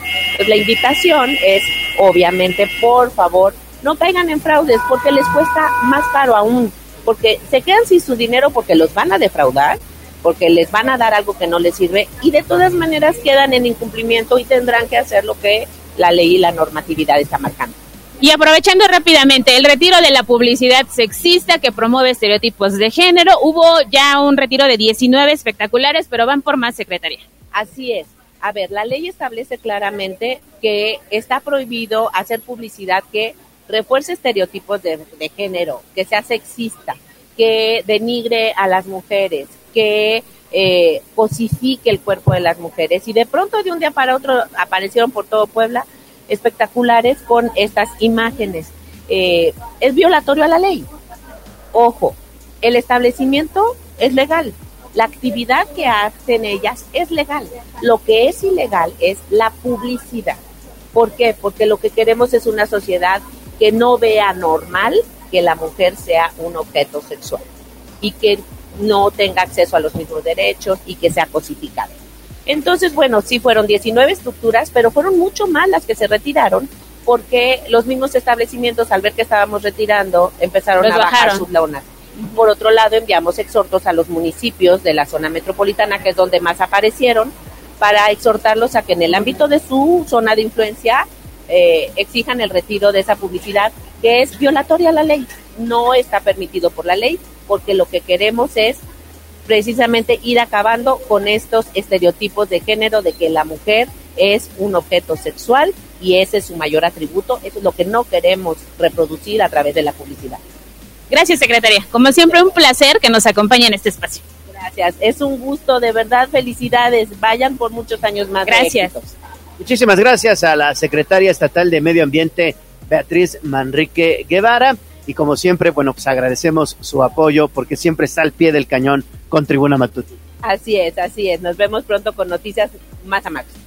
No, hay que cumplir, no hay de otra, hay que cumplir. Bueno, son las 8 de la mañana con 5 minutos, vamos a hacer una nueva pausa. Seguimos, tenemos todavía entrevistas, colaboraciones. Oigan, a ver, vámonos con otro pase para un consumo de mil pesos. Un consumo de mil pesos en un conocido restaurante del complejo cultural universitario.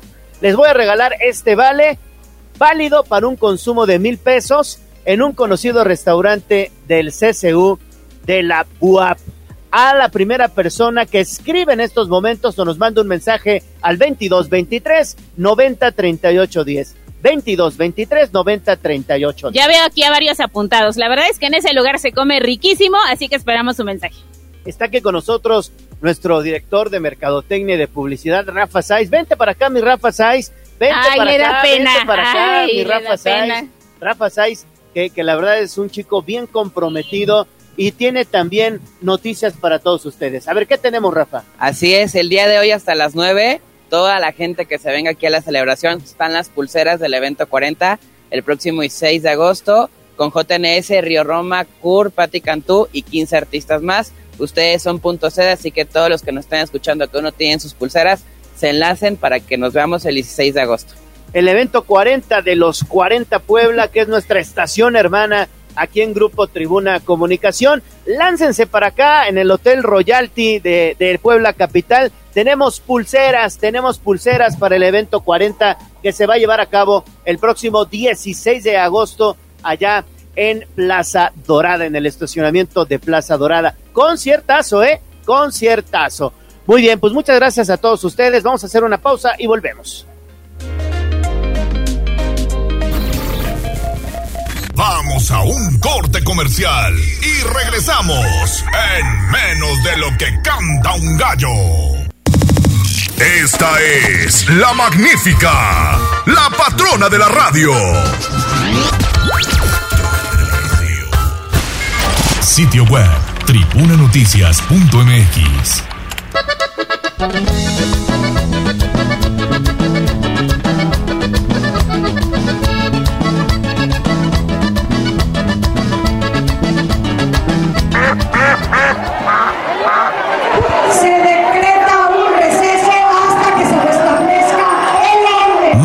hagas pato.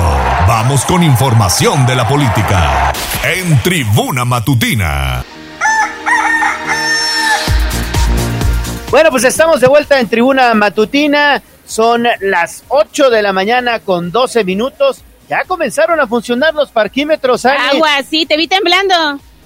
El Mira, gallo estaba temblando. Sigo temblando, Sí. pero afortunadamente ya pude pagar. Señoras y señores, tranquilos, tranquilos, ya pagamos, ya, Ya, pagamos. ya, dejen las placas, por favor. Bueno, seguimos con más información. Hoy nos acompaña aquí también en este primer aniversario uno de nuestros colaboradores consentidos, el diputado federal Mario Riestra. Mi estimado Mario, ¿cómo estás? Te saludo con gusto, buen día. Muy bien, muy contento, sobre todo de acompañarlos como lo hemos hecho todo el año, pero en una fecha muy especial en este primer aniversario de corazón, querida Ale, querido Leo. Gracias. Muchas felicidades y como lo he dicho siempre, que vengan muchas décadas más de labor informativa, porque ustedes han sido muy plurales, muy transparentes, muy democráticos, muy incluyentes y urgen más espacios como este. De verdad, muchas felicidades de corazón. Sí, nuestro festejo está en pañales, pero seguramente estaremos acá haciendo también historia, como nuestro director general, don Enrique Montero Ponce. La batuta la dejó muy alta, pero mira, aquí estamos, al pie del cañón. el legado. Sí, Ahí está la vara, muy alta, pero sí. pero el ejemplo nos va a ir guiando. No, de veras, felicidades. Oye, diputado, yo quiero platicar contigo porque sobre todo me surgen varias dudas en torno a este esquema IMSS Bienestar que se está impulsando principalmente desde el gobierno federal para pues atraer prácticamente a todos los estados y que le entren a este nuevo esquema. Sin embargo, hay muchas voces, principalmente de, médicos, que están en contra porque no les están asegurando incluso pues todos sus derechos laborales y muchas veces hasta la antigüedad. ¿Qué onda con este esquema? Platícanos. Pues mira, Leo, tristemente te- todos los mexicanos tenemos más dudas que certezas.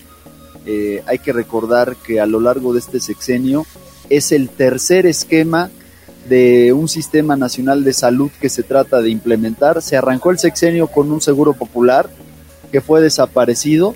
Después creó el gobierno federal un INSABI que duró menos de cuatro años y tuvo que ser desaparecido, reconociendo así su fracaso. Y ahora al cuarto para las 12, porque el sexenio ya está terminando, se quiere echar a andar un nuevo esquema que se denomina como IMSS Bienestar. Eh, a mí me preocupa mucho porque si vemos los resultados en materia de salud en este sexenio, nos vamos a dar cuenta que es el primer sexenio desde la Revolución Mexicana que decrece la esperanza de vida de los mexicanos. Cuatro años vamos a vivir en promedio menos de lo que nuestros mexicanos vivían a principios de estos sexenios. En segundo lugar, eh, según el Coneval, 15 millones de mexicanos quedaron fuera del sistema de la cobertura del Sistema Nacional de Salud, es decir, perdieron este derecho. Otro indicador, 3 mil niños murieron durante la pandemia eh, y en lo que va de este sexenio por falta de medicamentos oncológicos. Entonces las cosas no están bien en el sistema de salud. Y como yo lo manifesté, porque a mí me tocó participar en ese debate en la Cámara de Diputados, pues me parece que toda política pública debe de ser construida sobre dos bases. Una, un buen diagnóstico. Y dos, en la medida de lo posible, una implementación escalonada a través de una, prueba piloto. Bueno, eh, no hubo diagnóstico sobre el IMSS Bienestar. Se legisló en menos de cinco horas. Entró la iniciativa presidencial por la puerta de atrás en asuntos generales. No fue turnada a comisiones, como sería el procedimiento ordinario, y ese mismo día Morena pidió que se votara en el Pleno de la Cámara de Diputados.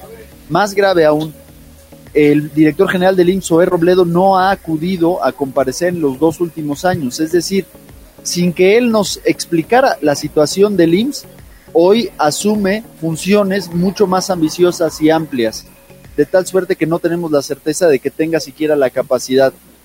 Lo que yo veo en el caso de Puebla y de otros muchos lugares es que tenemos un sistema estatal de salud que supera por mucho el del gobierno federal. Aquí hay una suficiencia de camas de hospital más amplia. Aquí no han faltado medicamentos oncológicos. Aquí se sigue tratando eh, algunos padecimientos que ya quedaron fuera de la lista de enfermedades que cubre el, el Bienestar o el INSABI. Y entonces lo que yo creo es que el gobierno federal va a querer que Puebla subsidie la ineficacia de este, de este nuevo sistema y eso me preocupa mucho.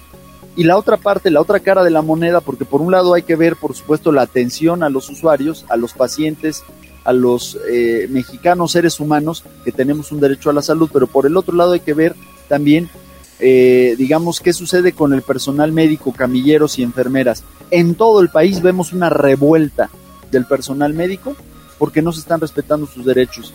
Porque a pesar de que el decreto establece que sus derechos laborales van a estar salvaguardados, en la práctica les están haciendo firmar una serie de documentos que ponen en riesgo sus prestaciones, su antigüedad eh, y en algunos casos, eh, pues también algunas decisiones clave de hasta su centro de trabajo.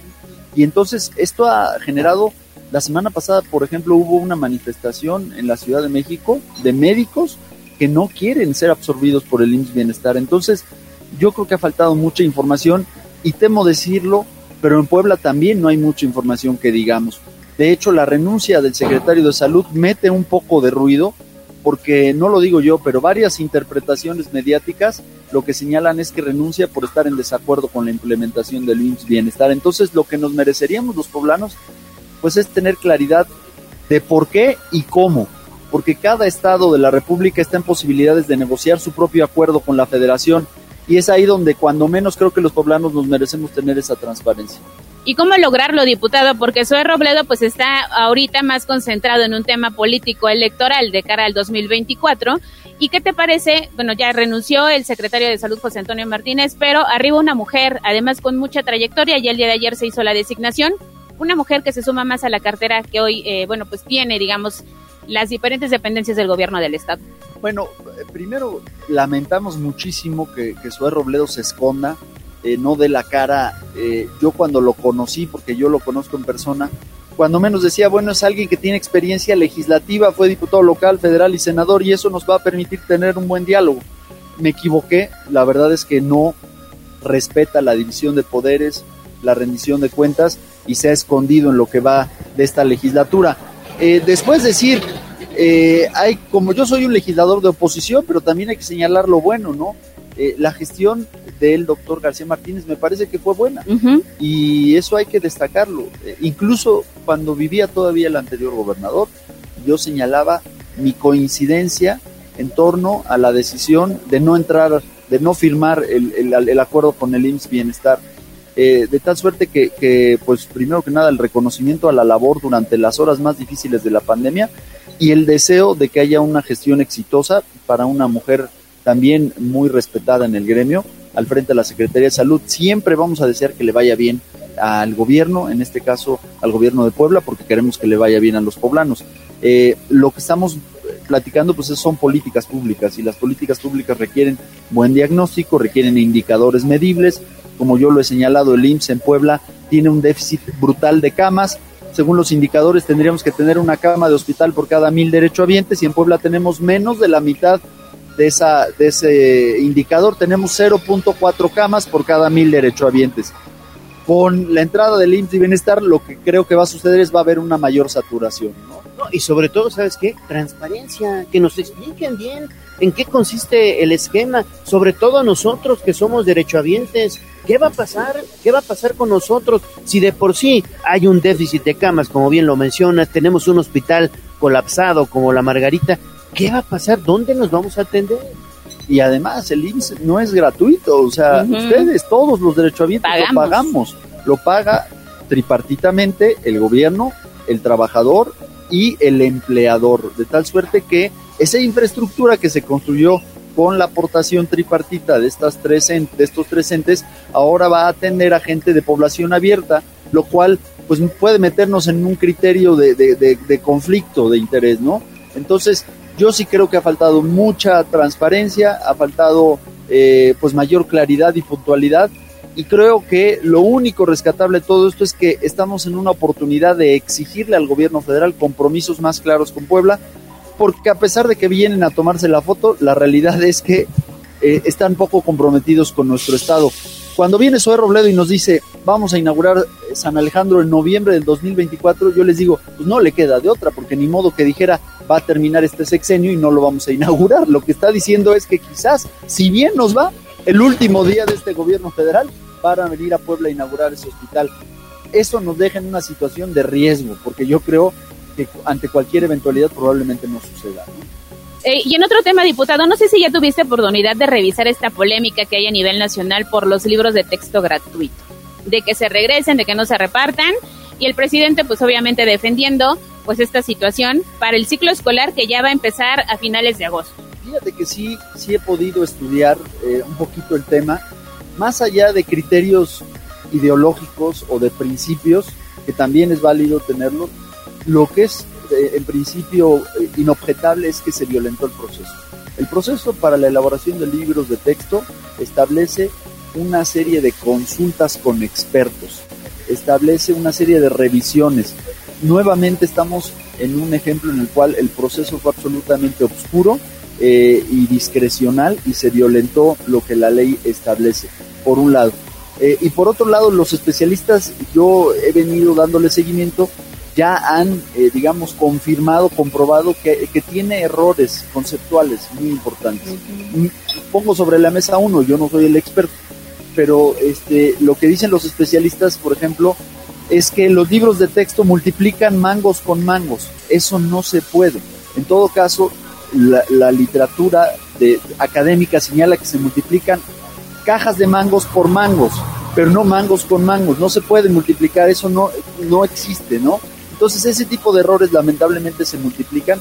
Creo que es triste que desaparezcan los libros de matemáticas cuando eh, las matemáticas ya son una habilidad que el mercado laboral demanda. Hoy lo que nos surgen son más ingenieros y para darle eh, mejores herramientas y salir a competir a nuestros niños mexicanos y poblanos específicamente, las matemáticas son importantes.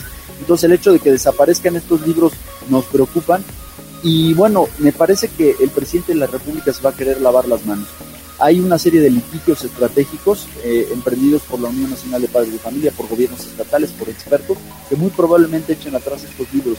Pero cuando eso suceda, la culpa no va a ser de los demandantes, la culpa va a ser de la Secretaría de Educación Pública por haber violentado el procedimiento, ¿no? Entonces, como verás, son argumentos creo que eh, bastante razonables que deberían de ser solventados por la autoridad. Eh, los libros de texto gratuitos, yo en lo particular, es una política pública que tiene más de cinco o seis décadas en México, que ha sido reconocida a nivel mundial porque es una política que iguala a los niños. Todos los niños en un país van a tener el mismo contenido sobre las manos. No va a depender de su, de su nivel adquisitivo ni de si están en una escuela privada o pública. El problema es que hoy estamos dándole una mala calidad de contenidos educativos a estos niños. Ahí está. Muchísimas gracias, mi estimado Mario Riestra, diputado federal del Partido Acción Nacional y sobre todo pues, también agradecer el hecho de que, bueno, pues siempre nos permita reflexionar en torno a estos temas. Gracias, de veras, con el corazón. Gracias, Ale. Gracias, Leo. Gracias por permitirme ser parte de este año de historia y ojalá que vengan muchísimos más para todos ustedes. Y no dejo de decirlo, son el, el espacio, el noticiero de más rápido crecimiento en el cariño de los poblanos. Así que muchas felicidades. Gracias, Gracias. diputado. Gracias. Vamos a hacer una pausa y volvemos con más. Tenemos todavía muchísimo más. Oigan, hay sorpresas, ¿eh? Sigamos escuchando. Yo quiero dulces porque ya vi una piñata por acá del gallo de la radio. Por eso te digo. ¿No? Hay. Espero que tenga dulces. Ay, ustedes saben, ¿eh? Pausa y volvemos.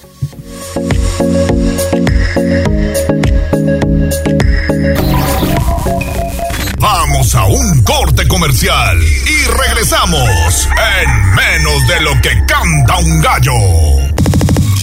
Esta es la magnífica, la patrona de la radio.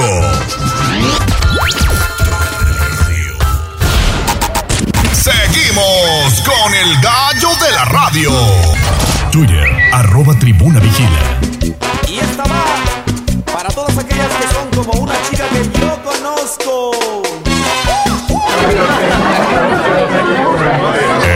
Corral. La entrevista sin tapujos. En tribuna matutina. Estamos de vuelta en Tribuna Matutina, son las 8 de la mañana con 31 minutos. Seguimos, seguimos con más información porque les quiero dar una excelente recomendación.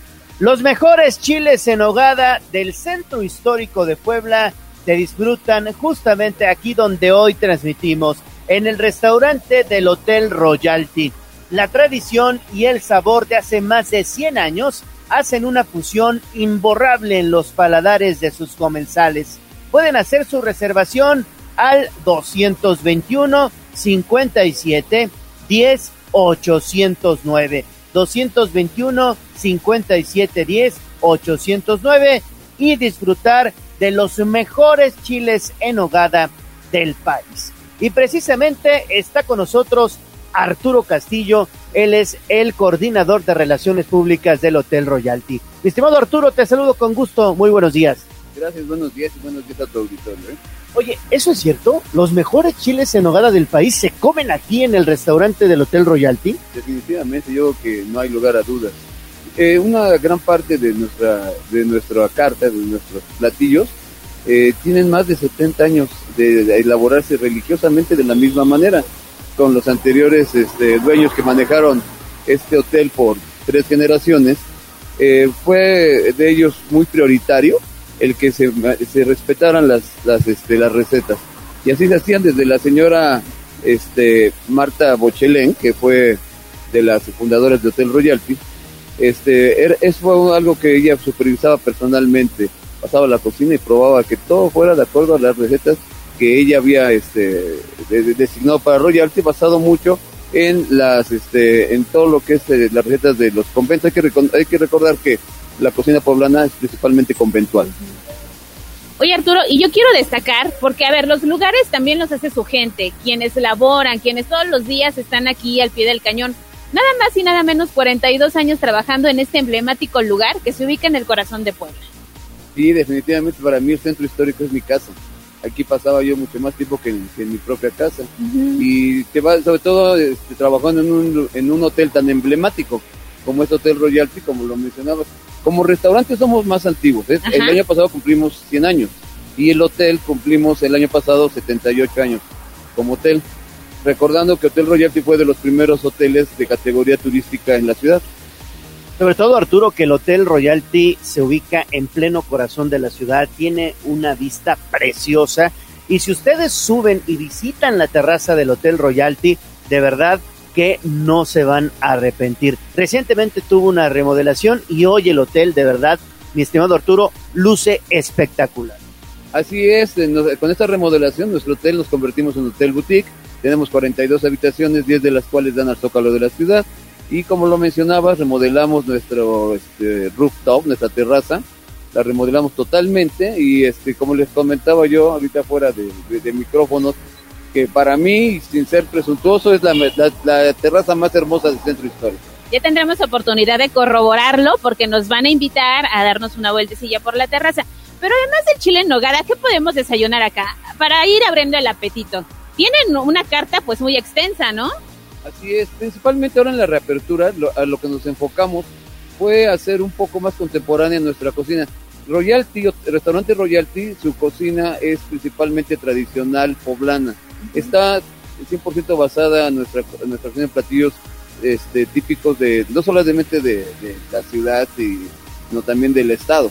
Entonces, este, podemos encontrar desde la longaniza de Tepeaca, los quesos de Chipilo. ¡Qué rico! Todo eso en, este, en distintos platillos que, que aquí tenemos, ¿no? Si no, para antojarlos, pues siempre vamos a encontrar a cualquier hora del día las tradicionales chalupas poblanas, ¿no?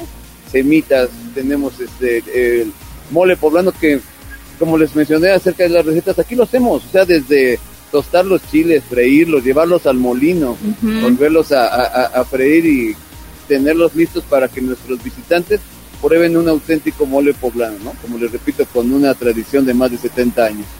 ¿Qué significa el Hotel Royalty para los poblanos, mi estimado Arturo? El Hotel Royalty con más de 100 años de historia. Por aquí se han, fir- han, han- han circulado gente tanto del medio artístico, recordemos este que la este la, la doña pues eh, cuando se filmó aquí la este tengo entendido que era eh, en Cholula se filmó la película de creo que se llamaba La escondida o algo. Ella estuvo en- Ah. María Félix. María Félix, ella estuvo hospedada aquí en Royalty. Junto ¿Y en cómo era? eh, pues a lo que me platican era una Ah, persona ok. mucho, muy tratable, muy distinto a lo que a la figura un poco este, seria y, y, este que siempre proyectaba, ¿no? Pero este y en ese entonces pues tenía sus amores con el flaco de oro y también estuvo por aquí hospedado este Agustín Lara. ¿Saben qué recuerdo mucho del Hotel Royalty? Cuando venían las familias a disfrutar acá los fines de semana y escuchaban la marimba. pues lo retomamos nuevamente, no podíamos reaperturar sin nuestra marimba, la tenemos normalmente ahorita este, en horarios de fin de semana, de 1 a 4, pero normalmente la idea es tenerla todos los días de la semana. Fíjense que eh, haciendo un poquito de, de lo que me mencionabas, de qué, qué debe representar Royalty para los poblanos, alguna vez a lo mejor con un afán un poquito de, de- de investigar, me dicen, oye, este, Arturo, ¿de quién es, este, de quién es Royalty? Y dije, es muy sencillo, Royalty es de Puebla, Royalty es de los poblanos, y yo creo que así es, ¿no? Hubo tanta expectativa tanto en el cierre, cuando cerramos fuertemente Ujú. la remodelación, mucha expectativa como para su reapertura, decían ya no se va a abrir, ¿qué pasa con Royalty, etcétera? Faltaba algo en este portal. Vida. Sí. Eso es lo que proyectamos nosotros con nuestro servicio, con nuestra música, nuestra atención y nuestra excelente ubicación. Pues ahí está, este es Arturo Castillo, él es el gerente de Relaciones Públicas del Hotel Royalty. Mi estimado Arturo, muchísimas gracias y también agradecemos tu hospitalidad para Tribuna Matutina. Gracias y esperamos aquí a, a todos nuestros amigos poblanos, así como a los visitantes que, que nos hacen el favor de estar en nuestra ciudad. Sí, pues hay que ir aprovechando. Estamos en vacaciones. Un buen desayuno aquí en Miran las Mesitas y disfrutar de esta majestuosidad que nos regala el Zócalo de la ciudad de Puebla. Muy bien, ahí está entonces. Gracias, Arturo, el gerente de Relaciones Públicas del Hotel Royalty. 8 de la mañana con 38 minutos. Vámonos con el mejor anfitrión de Puebla. Sitio web tribunanoticias.mx.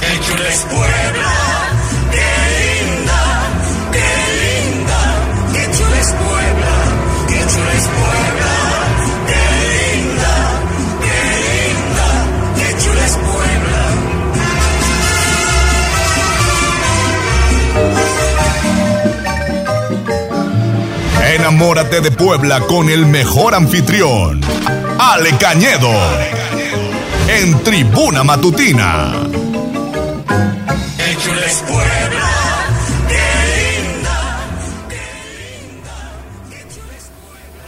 8 de la mañana con 39 minutos. Ya está con nosotros mi estimado Ale Cañedo, que es el mejor anfitrión de Puebla. Y hoy te venimos a visitar a tu oficina, Ale, al Centro Histórico de Puebla.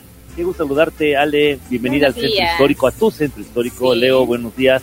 Estamos muy contentos de estar en el portal Hidalgo, uno de los primeros portales que antes se llamó la portal de la audiencia, de este gran zócalo de la ciudad de Puebla. Allá enfrente está el conocido como portal de Borja primero, luego portal de Iturbide y ahora portal Juárez.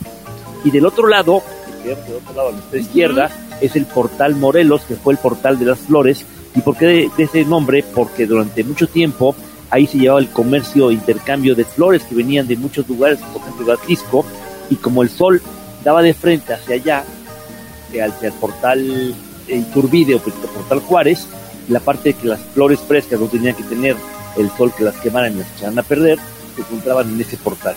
Y enfrente la magnífica Catedral de Puebla, la más hermosa de América Latina, con las torres más altas, que curiosamente las torres y el altar principal no da al centro como tenía que haber sido, que supuestamente cuando se hace la traza en una ciudad, en la antigua traza española, de un lado estaba el poder civil y otro el poder eclesiástico, y a los lados dos comercios. Aquí este lado estaba la que era la casa de la audiencia, la casa consistorial, hoy conocida también como Palacio Municipal desde 1906, y como la Catedral de Puebla ya, ya la tenían diseñada para un modelo de, de ciudad tan importante como era el virreinato de la Nueva España, Puebla de Los Ángeles, eh, al no querer romper la traza de la ciudad y ser las manzanas más grandes de oriente a poniente que de norte a sur, la ponen diferente. Y ya sabes que el poblano es barroco desde el origen y parte de su ejemplo es este. El presidente Eduardo Rivera les manda muchos saludos, gracias por venir al centro histórico y felicita por, por parte de todo el ayuntamiento su trabajo, especialmente de los compañeros de la Secretaría de Economía y Turismo. Y bueno, hoy vamos a caminar un poco más allá. Imagínate que estamos aquí parados enfrente del Royalty, un gran lugar. Vamos a pasar por la Nueva España, después está un centro ahí eh, donde venden revistas, un puesto de periódicos, a la derecha está la 5 de mayo. Caminamos dos calles y un poquito después del Templo de Santo Domingo se encuentra majestuoso, con una entrada pequeña, pero adentro muy grande, el antiguo Mercado de la Victoria, ubicado en la 6 Poniente y 3 Norte. Se terminó de- de construir también en 1914 y era una ciudad que contaba con 100.000 habitantes y requería un mercado que sirviera a toda la ciudad. Ahora tenemos 1.800.000, imagínate, creció 18 veces y bueno, durante mucho tiempo eh, se vendían en esta zona, se vendía la comida. Decir, esto, estamos acá en el Palacio Municipal, aquí en el Teatro Guerrero, que era ahora el Teatro de la Ciudad, se encontraban cajones que eran los que ofrecía la gente la comida. Era normal que las personas acudieran al centro. Algunos dicen vamos a bajar al centro porque eso te permite ir al lugar más importante y emblemático. El zócalo de la ciudad era también lugar donde se, se exponía muchas de las frutas, verduras y productos que traían de los pueblos aledaños y los cajones. Entonces, en 1696 se, se quemaron muchos de los cajones y por eso se decide hacer un mercado un poquito más adelante y en 1914 se crea el mercado que es en honor de Guadalupe Victoria. Muchos a lo mejor no, no sabían que era el nombre de él, que fue el primer presidente de México. Algunos pensarían que era por la victoria del 5 de mayo, otros por la victoria que teníamos que llevar a cabo en una ciudad que es gloriosa. ¿Sabes que hay un detalle curioso? Si tú vas al Palacio Municipal y te metes a las escaleras aquí cerquita, vas a ver unos vitrales de Pelandini. Esos vitrales tienen tres imágenes importantes de la mitología griega. Uno es el rey, el dios Zeus, que identifica una ciudad de la cultura y de las artes. El otro, una señora que se llama la Puebla, que recibe una corona de olivos. Recordemos que los olivos era la parte más sagrada de los romanos y los griegos, en el cual daban triunfo a los personajes que eran importantes. Y después, la reina o la diosa de la victoria, Nike, como la marca de tenis Nike, que es la diosa en la mitología griega, que era para las ciudades victoriosas, industriales, las ciudades que querían crecer. Y por eso algunos pensaban que el mercado de la victoria se había dado de esa manera. En 1994, después de ocho años de estar abandonado, porque fue quitado el mercado en 1986, derivado de que parte de lo que para ser patrimonio de la humanidad había que hacer cambios fundamentales en la ciudad y el centro histórico. Recordarán los antiguos poblanos que aquí se encontraban las terminales de autobuses, estaba la de ADO y Estrella Roja aquí en el centro. ¿No te acuerdas tú, Ale? Me ves con cara de que Estoy haciendo memoria, sí. La de ADO estaba frente a la iglesia de San Roque. Que ahora es un hotel, ¿no? No, estaba Estrella Roja en la, en la, en la 3 y la 5. Era- en la- aquí donde estaba este ADO, en San Roque era iglesia de los viajeros. Entraban a rezar y luego se iban de frente al tomar el autobús en- en- para salir hacia la Ciudad de México por el Boulevard, cuando estaba ya el Boulevard, y era uno de los lugares más importantes de la ciudad de, de la Puebla de Los Ángeles. Soy cuatro veces de Rica Puebla Zaragoza. Y bueno, los invita el presidente a visitar este centro histórico porque hoy en la noche, siete y media, se apagan las luces y sale un videomapping que cuenta la historia de las grandezas de los gigantes del pueblo. Pues hay que venir y conocerlo, ¿no? Porque además creo que tienen tres horarios disponibles para que la gente Ocho y aproveche. media- ocho y media, ocho y cuarto y ocho cuarenta y cinco. Es muy bonito, ocho minutos de luz, sonido, alegría en ese centro histórico. Y también los invitamos a que hoy empiece también la fiesta del libro, una feria que organiza el Ujú. Instituto Municipal de Arte y Cultura, que pueden visitar ahí en el centro de convenciones. De hoy al día 6, la feria del libro. Leer es importante, leer te ayuda a concentrarse, leer es viajar, leer vivir. Pues ahí está entonces la invitación que nos hace Ale Cañedo, que hoy nos llevó a dar un recorrido por el también emblemático Mercado de la Victoria. En algún momento, mi estimado Ale, el Mercado de la Victoria se hizo famoso por sus semitas. Exactamente, y ahora todas esas semitas las podemos disfrutar en el Mercado del Carmen o en el Mercado Defensores de la República, también en el Mercado de la Cocota, se fueron algunos, y otros se encuentran en el Mercado Venustiano Carranza, y luego se pasaron después ya al Mercado de Sabores. Pero todavía dos grandes se encuentran ahorita en el mercado El Carmen. Sí, y si vienen al centro, pues también visítenlo. Tiene un... eh, es que se me fue la palabra. Cultura francesa y, una- Y mucha gente se toma la foto ahí. sí, es muy bonito y uno puede disfrutarlo con alegría y luego pasarse a la, al Museo Bello y Cetina que está pegadito y un poquito después el templo de, de San Fran- de Santo Domingo donde se encuentra una de las capillas más importantes del barroco en el mundo, en el mundo, ¿eh? Aparte que a veces tenemos que pensar que sí en grande y esta ciudad fue hecha pensando en grande y se nos olvida que tenemos tesoros que vienen personas de muchos lados del mundo a visitarle. Como tenemos acá a la vuelta de la esquina, pues no lo hacemos. Y cuando digo hay que viajar por el mundo, siempre se piensa la gente, este me quiere mandar a Singapur, a China. No, el mundo es Puebla y tu mundo es la capilla del Rosario. Pues ahí está entonces de la invitación y sobre todo las recomendaciones que nos hace Ale Cañedo para seguir recorriendo lo hermoso que es Puebla Capital, el municipio precisamente de Puebla, el mejor anfitrión Ale Cañedo. Ale, pues muchísimas gracias y no te vayas, ¿eh? porque tenemos que compartir el pastel con todos nuestros amigos radioescuchas. No, muchas felicidades, ¿eh? es un gusto venir cada martes con ustedes y gracias por venir al centro. Y había yo faltado dos veces y seguramente dijo Ale, como no quiere ir, vamos Pues para le allá. caemos en la Le oficina. caemos en la oficina y bienvenidos y, y muchas felicidades por muchos, muchos años más dándole buena información y aparte un programa de que tiene buena vibra y alegría. Gracias, Ale. Gracias, Ale Cañedo. Gracias. Bueno, los únicos y tradicionales chiles en hogada son los del restaurante del Hotel Royalty, donde aquí estamos, ubicado en el corazón del centro histórico de Puebla. De julio a septiembre, disfruta de este emblemático platillo. Visítanos y compruébalo por ti mismo. Haz tu reservación al 221 57 108 09. Pausa y regresamos a la recta final ya de Tribuna Matutina. Qué chula es Puebla, qué chula Puebla, qué linda, qué linda, qué chula Puebla. Vamos a un corte comercial y regresamos en menos de lo que canta un gallo. Esta es la magnífica, la patrona de la radio.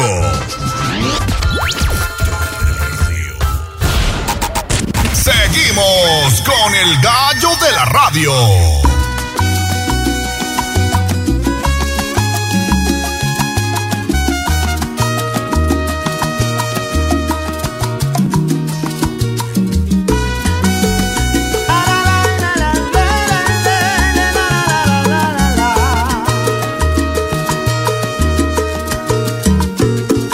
Donde me digas voy, donde quieras estoy, eres la única que mueve mis sentidos, por eso te quiero.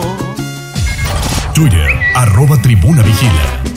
Y esta va para todas aquellas que son como una chica que yo conozco. El Corral. La entrevista sin tapujos. En tribuna matutina. Faltan 10 minutos para las 9 de la mañana y es un gusto saludar en la línea telefónica de Tribuna Matutina al gobernador de Puebla, Sergio Salomón Céspedes Peregrina. Mi estimado gobernador, te saludo con gusto. Muy buenos días. Hola, mi querido Leo, ¿cómo estás? Muchas felicidades. Es un gran aniversario ya en Tribuna Matutina con el gallo de la radio mm, y Ale Bautista. Los saludo con aprecio. Gracias, gobernador. Muy buenos días. Pues estoy saludándolo desde el corazón de la ciudad de Puebla. Sabemos que tiene una agenda muy apretada, pero gracias por tomarnos estos minutitos pues para felicitarnos y ser parte de este festejo. Claro que sí, con el gusto del mundo es muy importante siempre estar en comunicación con todos ustedes y los poblanos. Y hoy estamos aquí desde la Ciudad de México, donde ya empezamos con la agenda, una agenda importante. Y bueno, me da mucho gusto felicitarlos, saludarlos, desearles mucho éxito hablarle a todos los poblanos por medio de su gran programa y bueno, pues que siga la tradición. Oiga, gobernador, aprovechando su, su presencia, muy rápido, eh, preguntarle sobre este nuevo nombramiento que ha hecho en la Secretaría Estatal de Salud con la doctora Araceli Soria, una doctora con mucha trayectoria, gobernador. Una mujer formada eh, en el Instituto de Salud Pública, una mujer con una trayectoria impecable, eh, comprometida, una, una mujer que conoce perfectamente bien todas las entrañas del sector salud y que creo que será un gran refuerzo para el cierre de este ejercicio, con todos los retos que se tienen por delante y las mejoras que se pretenden ver en, en próximos días. Pues gobernador, agradecemos como siempre su atención, gracias por llamarnos y felicitarnos hoy en Tribuna Matutina y pronto lo esperamos en el, en el estudio para charlar de muchas más cosas. Con mucho gusto, Leo, por allá estaremos. Saludos a Ali, de verdad muchas felicidades, me da mucho gusto. ¿eh? Siéntanse muy felices porque alcanzan una meta corta, pero que sé que es un escalón o un eslabón para muchos, muchos años más de vida de dos grandes comunicadores. Con gran aprecio, con gran respeto a ustedes y a todos los que forman este gran grupo de radiodifusión que nos sirve a todos, a todos los poblados. Muchas gracias, de corazón, felicidades. Gracias. Bueno, pues ahí está. Muchísimas gracias al gobernador. Se nos queda pendiente también preguntarle de la verificación. Hay anuncios importantes en torno al tema, sobre todo estas multas que quedaron en 311 pesos para que la gente pueda acudir a verificar, ¿no? Que me parece es un buen incentivo para los que quedaron pendientes. Así es. Nosotros lo que buscamos con todo este tema es dejar muy claro el tema. Nuestro mensaje no es un tema de recaudación. Nosotros lo que buscamos es cuidar el tema del medio ambiente. Y creo que día a día se van dando muestras de ello, ¿no? Pero también no podemos dejar de que se incumplan las reglas y las normas. Que está por demás decir que es una normatividad desde la federación donde tenemos que estar nosotros acorde con ello. Entonces, es parte de este tema, es una muestra más de que nuestra visión no es recaudatoria, sino es una visión de servicio, de trabajo y de compromiso con el medio ambiente y con las futuras generaciones. Así es, gobernador. Pues muchísimas gracias por la comunicación y ya sabe que también Tribuna es su casa. Muchas gracias. Saludos a todos los que componen Tribuna. Abrazo fuerte. Fuerte abrazo, gobernador Sergio Salomón Céspedes Peregrina, que hoy, bueno, pues ha, ha estado pues en comunicación con nosotros esta mañana. Y también está en la línea telefónica la directora general de Grupo Tribuna Comunicación, la licenciada Ana Montero. Mi estimada Ana, te saludo con gusto, muy buenos días. Hola Leo, buenos días, ¿cómo están? Ale, a todo el equipo de producción de Tribuna Matutina. Pues nosotros aquí muy bien, disfrutando del primer cuadro de la ciudad. La verdad es que muy contentos y agradecidos con el apoyo que nos ha dado nuestra directora general, Ana Montero, que ha tenido la visión desde el, desde el primero de agosto de 2022 por arrancar este espacio. Y bueno, pues hoy de tener a Leo y a su servidora, pues aquí al frente de los micrófonos con todo el equipo eh, de nuestros compañeros reporteros. Gracias, Ana.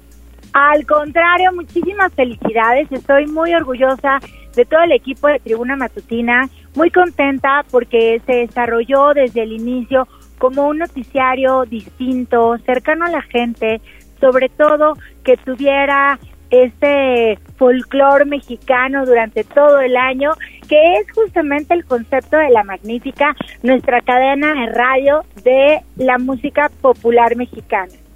Muy contenta de que se han hecho eh, paso en los diferentes municipios del estado a través de nuestras distintas frecuencias en Zacatlán a través de la 88.3 con esta corresponsalía con Grupo C3 en Atlisco, la 99.9, que también cubre toda la Sierra Mixteca, y por supuesto en Puebla a través de la 95.5 FM y la 1250 de AM. Estoy muy contenta, muchísimas felicidades, que sean muchos años más, sobre todo ese gran compromiso, responsabilidad, respeto y pluralidad que tienen ustedes dos como cabezas y conductores del noticiario, el gallo de la radio, la voz de los poblanos y a todo el equipo de colaboradores, reporteros, eh, todas las personas de, de, la estrategia digital que lo están haciendo increíblemente, que se están ganando los corazones de muchas personas alrededor del Estado. Al contrario, mi estimada Ana, muchísimas gracias a ti, sobre todo por la confianza y por todo el apoyo que le has dado a este proyecto denominado Tribuna Matutina. Hoy con la voz de los poblanos y con el gallo de la radio. De verdad, muchísimas gracias como siempre por tus palabras y por todo tu apoyo. Y bueno, te esperamos por acá para que partamos el, el pastelito. En este momento ya vamos a partir el pastel en unos minutos, así que por supuesto esperamos a toda la gente. Como siempre, ya saben que lo festejamos con ustedes, con nuestro auditorio, a quien nos debemos, con nuestros clientes, con nuestros proveedores y con todo el equipo y familia Tribuna Comunicación. Muchas gracias, muchas felicidades y que sigan todos los éxitos. Así será, y bueno, pues vamos a esperarnos para partir este pastel. Ya se me antojó gallo, ¿eh? ¿De qué sabor es? ¿Fresa? Yo creo que ha de ser de fresa, de cajeta, de zarzamora. todos los sabores. No, no, no, están bien, bien sabrosos estos pasteles. ¿eh? Oye, y tenemos también varios mensajes. Mira, Edith Moreno González, felicidades por su aniversario a todo el equipo. Pati Hernández, muchísimas felicidades, que sean muchos años más. Roberto Carlos Águila Morales, felicidades, que sigan cosechando Gracias, éxitos. Robert. Janet Verónica Rosas, muchas felicidades. Oscar Cruz, que vengan muchos años más, feliz aniversario. Y Beda Alejandra, felicidades. Doña Magdalena Ortiz, que nos escucha siempre desde el Mercado Independencia. No los puedo acompañar porque estoy ya en el mercado, pero que tenga buena venta. Pedro Joaquín Robles, ¿a qué hora partirán el pastel? ¿Puedo llevar a mis hijos? Claro que sí, en punto de las, pues ya, en minutitos, nueve de la mañana, aquí te esperamos. Pedro Joaquín, eh, Prince Azul, felicitaciones, que sigan los éxitos y así varios mensajes que tenemos a través de redes sociales, Gallo. Oye, vamos a, a regalar nuestro último obsequio del día. Vas, vas. Tenemos, tenemos un vale, un vale para, eh, es vale doble, vale doble, vámonos con un vale doble para consumo en el restaurante Santa Elena de San Pedro Cholula. Tienen también ahí una cocina exquisita, unos desayunos tipo Sierra Mágica, que de verdad están, mi estimada Ale, para Mm. chuparse los dedos. Además, la mirada que tienen espectacular con una postal a la iglesia de los remedios allá en la gran pirámide de Cholula. Así que bueno, tenemos este pase doble para consumo en el restaurante Santa Elena de San Pedro Cholula, que está ubicado en Plaza La Estación. Un pase doble para consumo de eh, 600 pesos para el restaurante Santa Elena. Pues ahí está, comuníquense 22 23 90 38 10 y ese pase es suyo. 22 23 90 38 10 y ese pase es para todos ustedes, cortesía de Tribuna Matutina, porque en este primer aniversario estamos echando la casa por la ventana. Y ya vénganse para el Hotel Royalty. Oye, los pasteles se ven espectaculares, Sí. espectaculares y en un momentito más ya los vamos a compartir con todos los poblanos. Están listos para pasarles el cuchillo y empezar a repartirlos, así que vengan, estamos en el Royalty, aquí en el corazón de la ciudad, y rápidamente nos están reportando que hay un camión de la Policía Auxiliar que se acaba de llevar los postes eh, peatonales, dice, frente a un famoso hotel, y bueno, pues nos piden apoyo. Ahí es aquí en el centro histórico. En un momento lo reportamos y gracias por estar en comunicación con nosotros. Ya va para allá ahorita en un momentito más David Becerra, el reportero del casco. Gracias, Ale Bautista. Pues nos vamos, nos estamos comiendo el tiempo de la chiquilla, pero es que hoy estamos de festejo. Exactamente. Gracias a Aura Mones en la operación técnica, gracias a Abraham Merino en la producción, gracias Jazz Guevara en las redes sociales, gracias Rafa Saiz y Vania Tomé, todo el equipo de Mercadotecnia y Promoción y sobre todo gracias a todos ustedes por su preferencia en esta transmisión especial como parte del primer aniversario de Tribuna Matutina. Gracias, Ale. Nos vamos, pero mañana recuerden estar pendientes de la 95.5 de FM desde las 6 de la mañana.